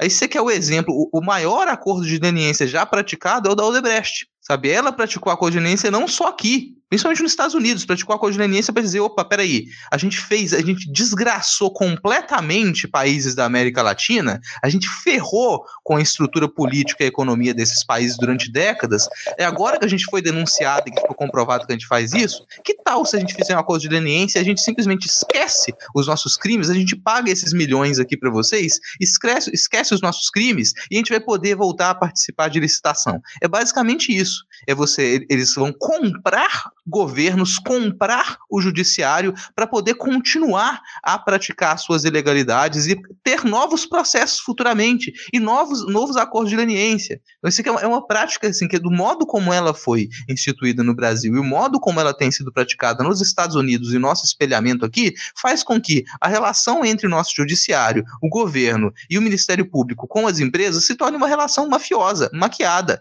sabe? É o, é o, é o, um, o que a gente pegaria de um absolutismo esclarecido, aqui é, um, é uma cultura da máfia esclarecida. Você simplesmente coloca aquilo ali na letra da lei e fala, agora pode valer então. É o que a Odebrecht fez eu vou comprar o silêncio do juiz, mas agora dentro da lei. Inclusive, aquele fundo lá que o Deltan queria administrar, de não sei quantos bilhões que a Petrobras pagou para o governo dos Estados Unidos, e eles, de bom coração, doaram de volta para o governo brasileiro, foi fruto do acordo de leniência da Petrobras com o governo dos Estados Unidos. Sim, exatamente. Aliás, falando em Deltan, né, a justiça condenou a União a pagar 59 mil reais para o Dallagnol, né? Que quando as ofensas que o Gilmar Mendes fez a ele, acho que foi ano passado, ano retrasado, e aí o juiz considerou que ele estava em exercício do cargo quando falou isso, Gilmar Mendes. Aí botou para a União pagar e, segundo o governo, disse que vai recorrer dessa decisão. Sabe que isso eu tava. Dá para fazer um, até uma conexão que a gente estava discutindo agora há pouco, porque no fim das contas, esse, esse tipo de procedimento ele começa a se tornar tão comum em todas as áreas que a gente passa a achar isso razoável e normal. Não tem grandes diferenças, guardadas as devidas proporções proporções e as, os filigramas é, do, jurídicos ali, não tem grandes diferenças entre você fazer esse tipo de, de prática, que a gente chama de acordo de leniência, e você é, legalizar é, terras é, griladas a grilagem de terra passa a ser legal, porque peraí, tem, tem essa, todas essas terras aqui que elas foram invadidas, e essa documentação é toda ilegal, tem toda essa fraude aqui, mas que tal se a gente fizer um acordo e isso aqui passa a ser terra legalizada? Mas é isso mesmo, a anistia para grileiro é isso também. Exatamente isso. Não, tudo bem, se você é, grilou até tal ponto, não, tá tranquilo, tá, tá sussa. Até, até tal data, assim, sabe? Você marca, coloca um marco temporal, não, se você grilou até, até aqui, você cometeu esse crime até daqui pra cá, não, tudo bem. Tá sussa. Não vai dar ruim não pra você. É, aliás, falei marco temporal, a gente nem colocou na pauta aqui, mas vou é, já aproveitar para para falar para quem nos escuta ficar atento à discussão sobre marco temporal, porque isso voltou à tona agora, nessa, nessa última semana, a ideia de que você vai é, tornar mais rígido a, a demarcação de terras indígenas a partir de um marco temporal. Então a gente tem que fiquem atentos a essa discussão, que nas próximas semanas isso ainda vai render também, né? É, depois de amanhã vai voltar para a pauta do, do Supremo um parecer 001 da GU, que foi editado pouco depois que o Temer assumiu, é, que foi um Cara, uma das coisas mais perversas que rolou que é que, que paralisa a demarcação de terra. É isso. E colocam uma série de entraves, fez uma, uma, um monte de merda administrativamente, mandou voltar um monte de processo, e aí o, o Supremo vai, vai ver se ele é legal ou não, assim, basicamente. É, sei lá, na, eu sei que a gente está se estendendo nisso, Vitor. Você quer puxar outro tópico, mas eu é, até sugiro também que quem está nos, quem tá nos escutando agora, escute o episódio que a gente gravou com o Orlando Calheiros também, porque a gente conversou um pouco sobre esse histórico a longo prazo. Esse tipo de prática que ela é resgatada agora é, é bizarro a gente dizer isso, mas isso está muito próximo das legislações indígenas coloniais, cara. Da, da ideia de que o que se praticava durante o período colonial, os descimentos, você retirava as populações indígenas dos seus territórios para fazer aldeamento, e quando elas estavam aldeadas, aquelas terras que elas abandonaram, simplesmente elas ficavam livres para serem invadidas. Então é, é todo um mecanismo para você deslegitimar a posse dessas terras, fazer com que elas não aparentem ser algo natural, algo que estava aqui antes das invasões. É, exatamente. Mas vamos seguir então aqui com, com a pauta, porque no, no último sábado, dia 8 de agosto, a gente bateu a, a triste bizarra marca de 100 mil mortes por Covid-19 aqui no Brasil. É, esse, assim, a gente aqui no Midcast tem não, não vou dizer hábito, né? Mas a gente combinou que a gente não ficaria focando tanto nisso, porque todo mundo sabe que a gente está vivendo aqui no meio da pandemia, o caos que está, é, principalmente por conta do, da falta de controle do governo federal. Então a gente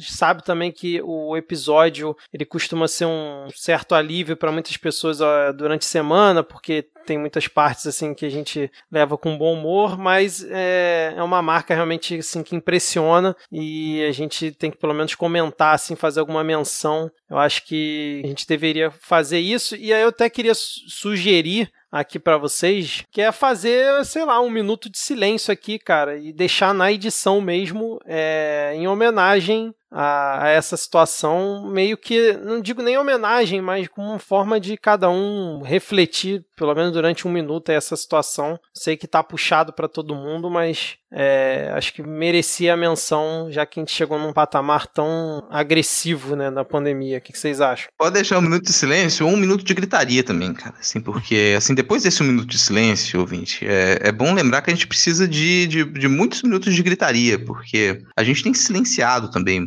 é, muito com relação a isso, inclusive ao ponto da gente observar essa marca de 100 mil mortos e a gente se esquecer por completo que existe subnotificação e que é muito provável que essa marca ela já esteja lá nas alturas, sabe? A quantidade de pessoas que são enterradas só com suspeita e que não entram nessa conta, a quantidade de pessoas que, que morreram e está o registro lá insuficiência respiratória, está o registro é, síndrome é, aguda respiratória grave, que não entrou nessa conta. Muita gente não entrou. Então a gente já ultrapassou essa marca de 100 mil mortes ah, já faz um tempo, sabe? A gente não vai, a gente nunca vai ter a, real noção, a gente nunca vai ter os números acertados de quantas pessoas morreram por conta dessa doença no Brasil. A gente não vai ter isso. A gente tem estimativas e as estimativas são oficiais. A gente nunca vai saber. Morreu muito e vai continuar morrendo muito mais gente do que realmente é notificado. Exatamente. Então vamos agora pro, pro nosso minuto de silêncio aí pra, em relação a essa, essa marca.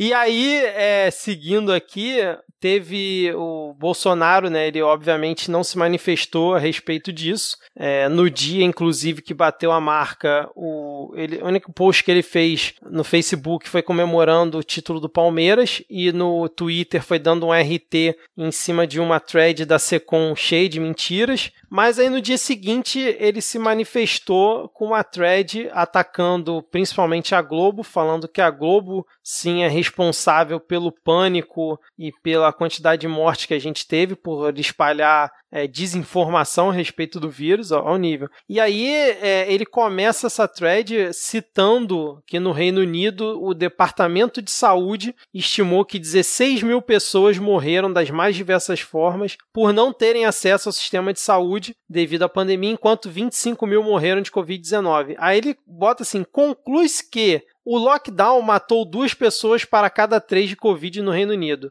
No Brasil, mesmo ainda sem dados oficiais, os números não seriam muito diferentes. É, ou seja, ele basicamente quis dizer que o lockdown matou pessoas porque elas não conseguiram atendimento, né, já que tiveram que ficar em casa, e sendo que se não tivesse lockdown ia funcionar como? Ia ser muito pior o seu imbecil, o seu idiota, né? Faz uma, uma afirmação dessa, uma comparação dizendo que se você não tivesse feito lockdown, as pessoas não teriam morrido, então, das mais diversas, das mais diversas formas, elas estaria todo mundo na rua, o Covid matou só lá 25 mil, ia ter matado menos, assim, é, é de uma... É, é, burrice é, e de, uma mal, de um mau caratismo é, sem tamanho. E aí depois ele chega e fala que a Globo, na verdade, está com saudade dos governantes que sempre colocavam como prioridade é, fazer o orçamento da União voltada para eles, sugando recursos da saúde, da educação. Então, assim, ele se manifesta a respeito das 100 mil pessoas, mas querendo usar uma falácia a respeito de, de dados que não fazem o menor sentido ele está citando, e perde tempo atacando a Rede Globo, obviamente sem citar ela, né? E é isso, cara. Esse é, é o presidente cara, comemorando ser, as 100 mil mortes. Vai ser a terceira vez que eu, é, que eu comento do, do livro do Inácio Loyola Brandão aqui, mas é, é, engraçadíssimo, assim, em certo, em certo ponto, né? Engraçadíssimo, entre aspas, porque é, é muito cuspido e escarrado na nossa realidade. No, na narrativa do, do Loyola Brandão, o, o governo é, começa a, a propagandear que as notícias ruins atrapalham o ato de governar e que as coisas ruins elas vão continuar acontecendo, mas que cada vez que se noticia coisas ruins, você atrapalha o governo governar. Então, qual é a solução? A solução é que a população pare de se interessar pelas notícias ruins. Eles não proíbem as notícias ruins, mas eles fazem com que a população deixe de se interessar pelas notícias ruins.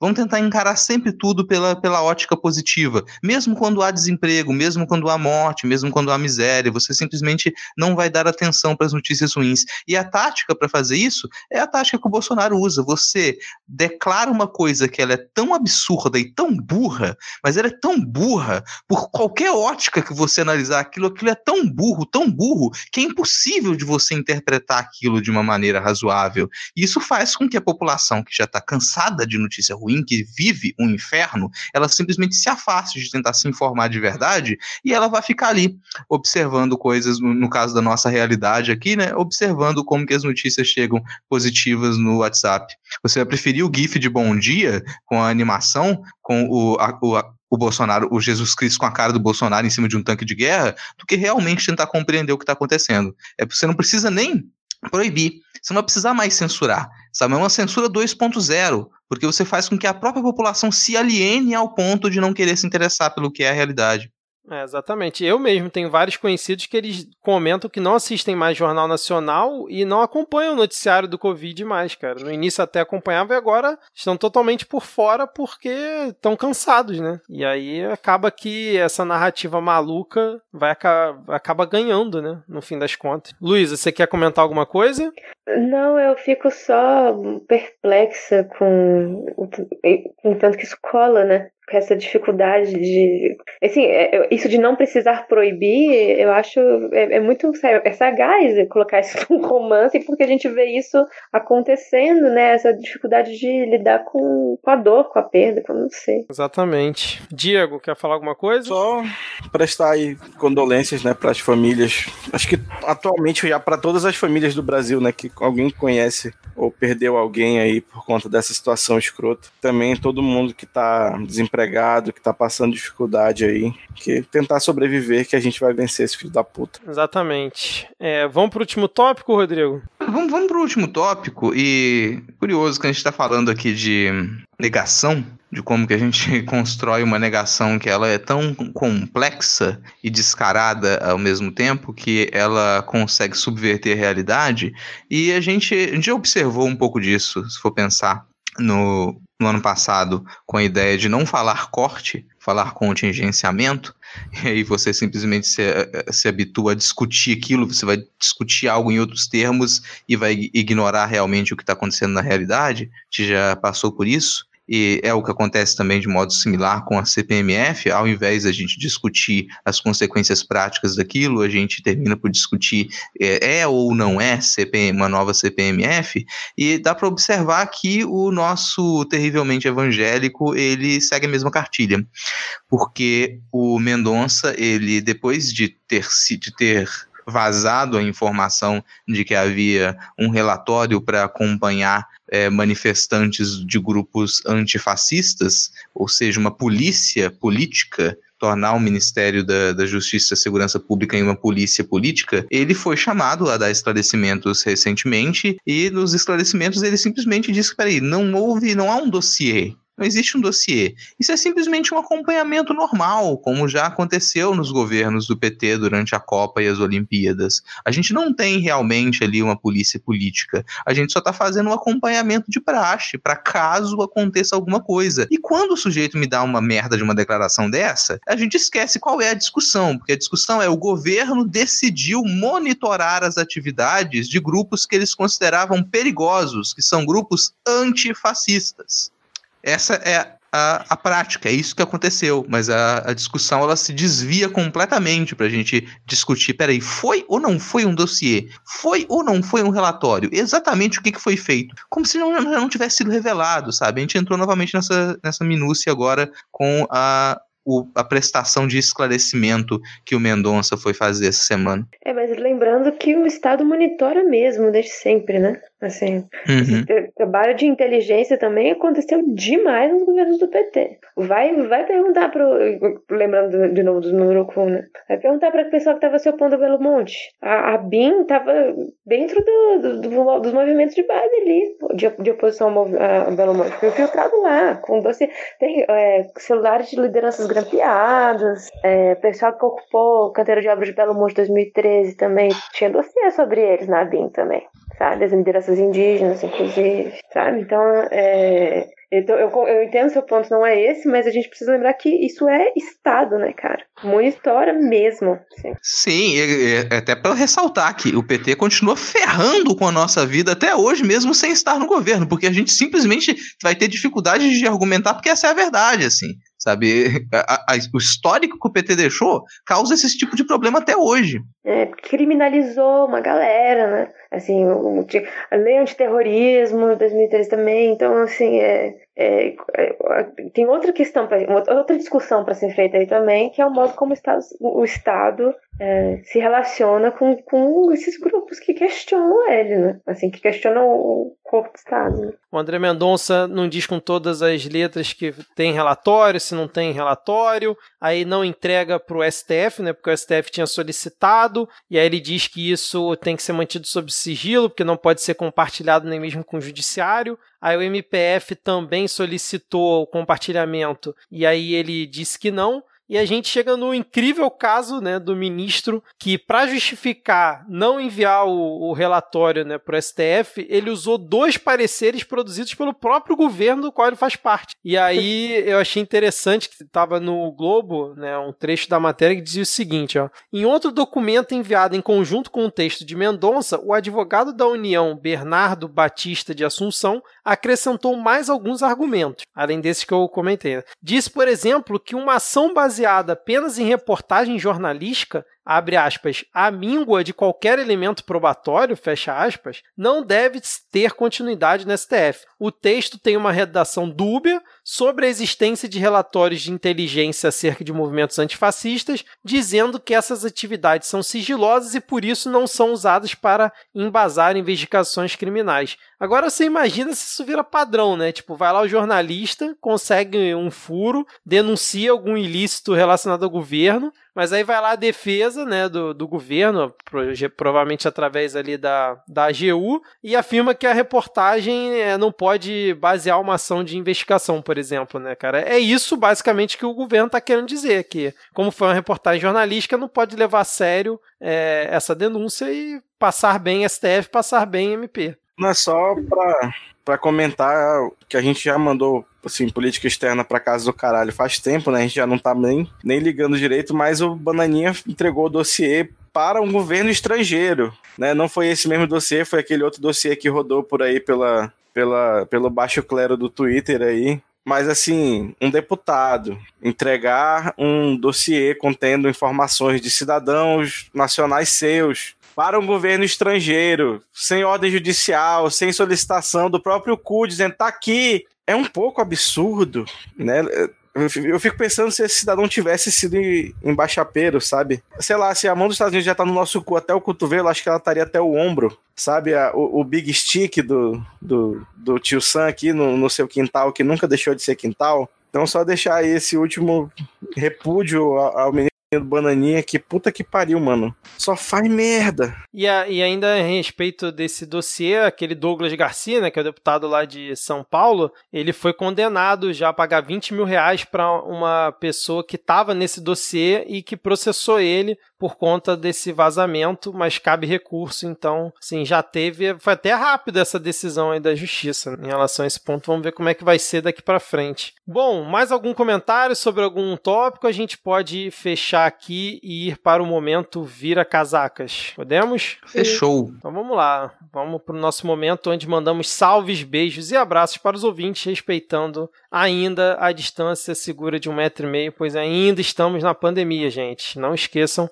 disso, por favor. Deixa eu começar aqui mandando um salve para o nosso querido Fernando Arazão, lá do podcast Fora do Meio, que a gente já comentou outras vezes aqui. Recentemente a gente fez uma participação por lá ele pediu um beijo pro seu pai, pra sua mãe e especialmente aqui pra gente. E disse que é fã demais do nosso trabalho aqui no Midcast Política. Então, um abraço aí e um beijo para o Fernando. E fica também um salve para o jornal Ataque, sempre presente aqui nos salves também. Luísa, você pode ler os próximos aí pra gente, por favor? Arroba Acelesbianis pediu um salve e um beijo. Então, um salve e um beijo para arroba lesbianista. Um salve também para o Rafael Thompson e para o Igor Henrique. Seguindo aqui o Bruno Rodrigo, nosso padrinho lá no Padrim. Catim!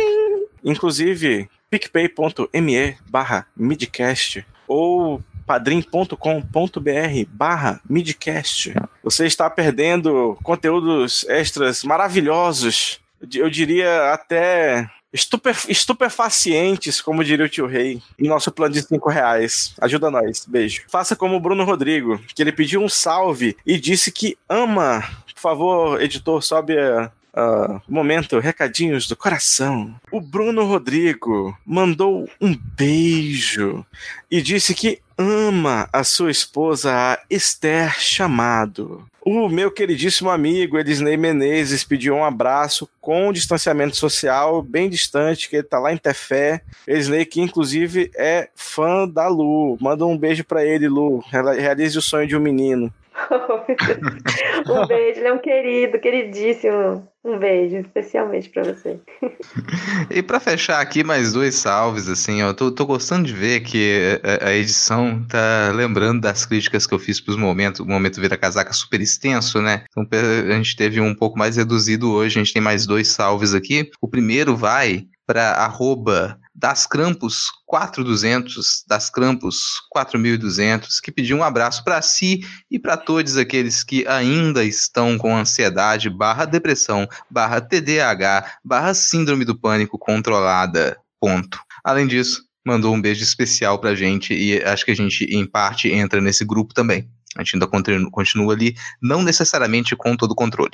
E para fechar aqui, a Lívia Santos, sempre presente, pediu um brinde com o suco Tchê a todos nós. E é, é, acho que é com isso que a gente deve encerrar esse momento Vira Casacas, com o Diego nos lembrando o que, que é o suco Tchê. Na edição passada, eu fiz a belíssima recomendação para vocês tomarem suco de beterraba com limão. E aí eu, eu mesmo tomei a liberdade de editar uma lei essa semana no Twitter que doravante esse suco será chamado suco Che Guevara. Porque é gostoso, tropical e vermelho. É. Fazer um aditivo aqui, né? Porque caso você você ache que esse suco ele possa ser um pouco mais explosivo, você pode fazer o complemento KGB nesse suco e adicionar vodka. Assim você vai, ser, vai ter um, um, um suco. É, como é que chamaria esse suco? Tem alguma sugestão? O suco uh... KGB? O KGB tem que ser o Putin, né? Que era a gente é, da KGB. Tia Stalin. Esse aqui é o, o suco Tia Stalin. Uma explosão.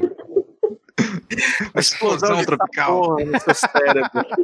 Puta que pariu. Bom, fechamos por aqui. Vamos para as dicas culturais. Hoje eu não tenho dica cultural, cara. Minha semana foi meio corrida, então tô sem nada para indicar aqui hoje. Sei lá, ouçam os outros episódios do Midcast. Fica aqui como dica cultural para vocês. Vitor não tem dicas, mas eu acho que eu tenho dicas aqui suficientes para poder compensar a ausência de cultura do nosso rosto. Vamos pensar primeiro nos livros que eles foram comentados aqui. Então eu quero deixar primeiro como dica, já que eu citei três vezes o livro do Inácio de Loyola Brandão, Não Verás País Nenhum. Por favor, leiam esse livro. Leiam esse livro. Só leitura, leitura entre aspas, obrigatória aqui. Outro que foi comentado, citado aqui também, que acho que esse é fundamental. Assim. Isso é fundamental. Se você se interessa por pensamento ameríndio, você vai você precisa ler. Aí, se você se interessa por pensamento, se você se interessa por entender qual é a realidade do planeta, você precisa ler A Queda do Céu, do Davi Copenau. É, tá, tá linkado, tudo tá linkado aqui para vocês terem acesso a esse material. Então, acesse legalmente, compre o material. Ali você encontra muito material discutindo também o que o Davi Copenau traz para gente em A Queda do Céu. É um volume gigantesco. Então, você fala, opa, não tenho como agora parar para fazer essa leitura da minha vida. Leia alguns artigos sobre, procure o material, procure algumas resenhas, procure quem discute o assunto, que é, é uma leitura realmente necessária. Isso, as minhas indicações mais sérias e relacionadas ao episódio. Aí já vem uh, uma indicação, não séria, mas que você precisa aí se alienar um pouco. Tô achando super divertido. A gente tá terminando de ver a segunda temporada de The Umbrella Academy lá na Netflix. Sugiro essa. A, a primeira temporada eu já gostei bastante, assim, já achei bem interessante. E essa segunda temporada também vale a pena. É um, um, um, seriado que ele tá dá aquele gosto esquisito porque você detesta todos os personagens protagonistas, mas você compreende por que, que todos eles são desgraçados da cabeça.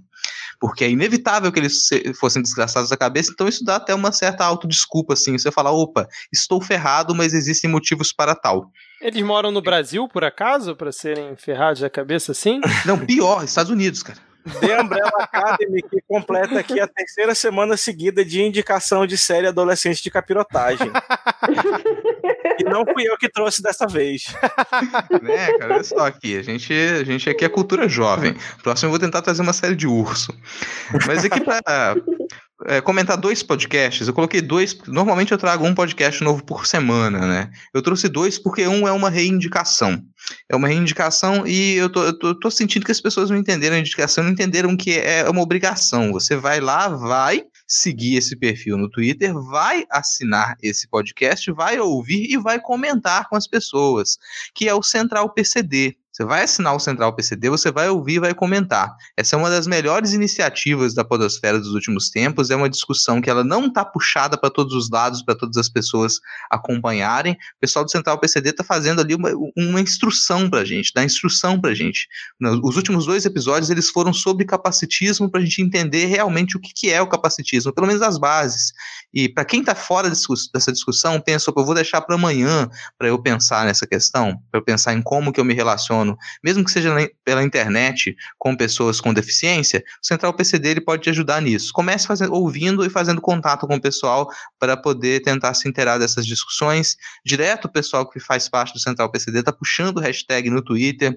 A última foi sobre audiodescrição na Netflix. Então são discussões que se você não tiver inteirado com essa galera, você não vai saber que existem, que são necessárias. Sabia que a Netflix praticamente não tem audiodescrição dos conteúdos em português? Quase tudo que ela produz em outros territórios tem audiodescrição, mas em português é extremamente raro. Por quê que a Netflix não dá audiodescrição em português? Então acompanhe o Central PCD para vocês entenderem por que, que essas discussões elas são importantes. E o podcast é, a indicação nova que eu vou trazer aqui pra gente, já que eu tô nessa onda nos últimos tempos aí de é, pesquisar muita coisa de terror.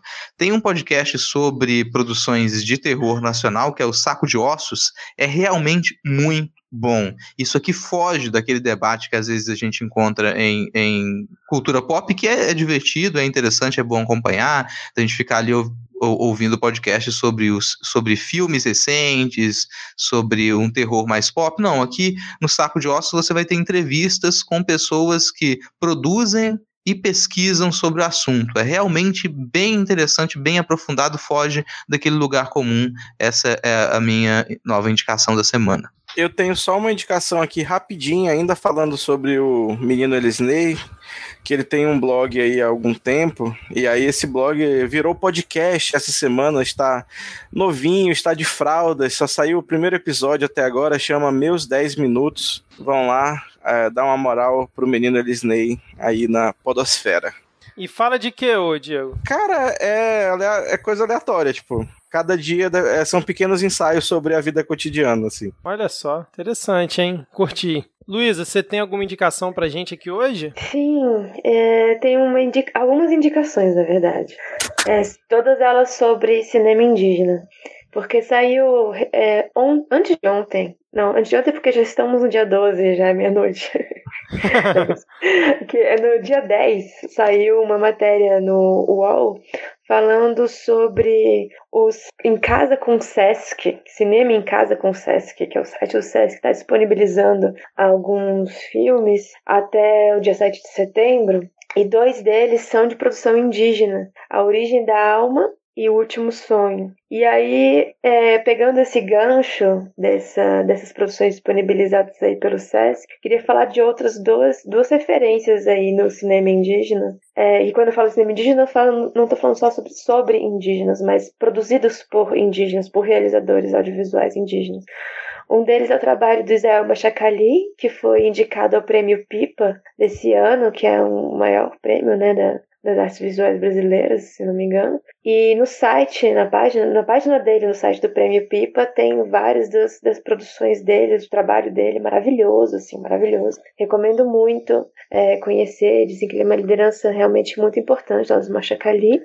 E é, também indicar o catálogo do Vídeo nas Aldeias, que fez um, um site de streaming. É, o Vídeo nas Aldeias, que é, um, é uma ONG atualmente, mas começou como um projeto de, de trabalho com realização audiovisual junto a povos indígenas. E aí foi fomentando a produção audiovisual de realizadores indígenas. E agora eles estão com uma filmoteca. E você pode, com serviço de streaming mesmo, nessa filmoteca, e você pode é, alugar ou comprar filmes e aí desse do acervo, enfim, o acervo é, é super extenso, tem mais de 80 obras e é super interessante. E aí tem várias que eu já, que eu já vi que são maravilhosas, e entre eles eu recomendo muitíssimo é, O Martírio, que é sobre a, sobre a questão do genocídio Kaiowá-Guarani, no Mato Grosso do Sul, e é um tema super importante para esse momento que a gente está tá vivendo, e Corumbiara. Então, recomendo muito para, inclusive, ter uma perspectiva sobre o genocídio atual também, indígena. Excelente, excelente. Muito bom, Luísa. Se você, então, ouvinte, chegou até o final, não pulou o momento vira casacas, ainda está por aqui e curtiu esse episódio, compartilhe ele e faça a palavra do Midcast chegarem mais pessoas, isso ajuda demais no crescimento da gente, como eu comentei mais cedo também. Luísa, queria te agradecer demais aqui pela presença, por ter compartilhado aí do seu conhecimento com a gente nesse tema que é tão importante a gente continuar debatendo de forma permanente. Espero que você tenha curtido, apesar de ter escutado a gente cantar aqui a paródia ao vivo, e que você possa voltar outras vezes aqui no Midcast. Muito obrigado. Poxa, eu que, eu que agradeço. Foi uma conversa excelente, muito boa e, e, super importante mesmo. Então, agradeço vocês estarem trazendo esse assunto aqui para o Midcast Política, porque realmente é urgente. Obrigada mesmo pela oportunidade, gente. Foi ótimo. Maravilha. Rodrigo, quer falar alguma coisa? Você estava emocionado porque ia gravar com a Luísa, que eu fiquei sabendo. eu ainda estou emocionado, cara. Eu ainda estou emocionado, assim. A emoção não passou, não. Eu realmente fiquei muito feliz, muito feliz de, dessa gravação, cara, assim. E a gente é, já comenta há muito tempo que a gente precisa debater mais esses pontos e a gente conseguir fazer isso com uh, alguém que está empenhada que faz parte dessa luta de maneira tão íntima como você. Isso pra gente aqui foi um momento muito importante que a gente espera poder repetir para continuar a manter esse debate em foco. Muito obrigada. Excelente, então. Então vamos fechar por aqui. Valeu, Diego. Valeu, Rodrigo. Valeu, Luísa. E um abraço e um tchau para os nossos ouvintes. Até a tchau, próxima. Tchau. Valeu. Tchau, tchau. Valeu, tchau.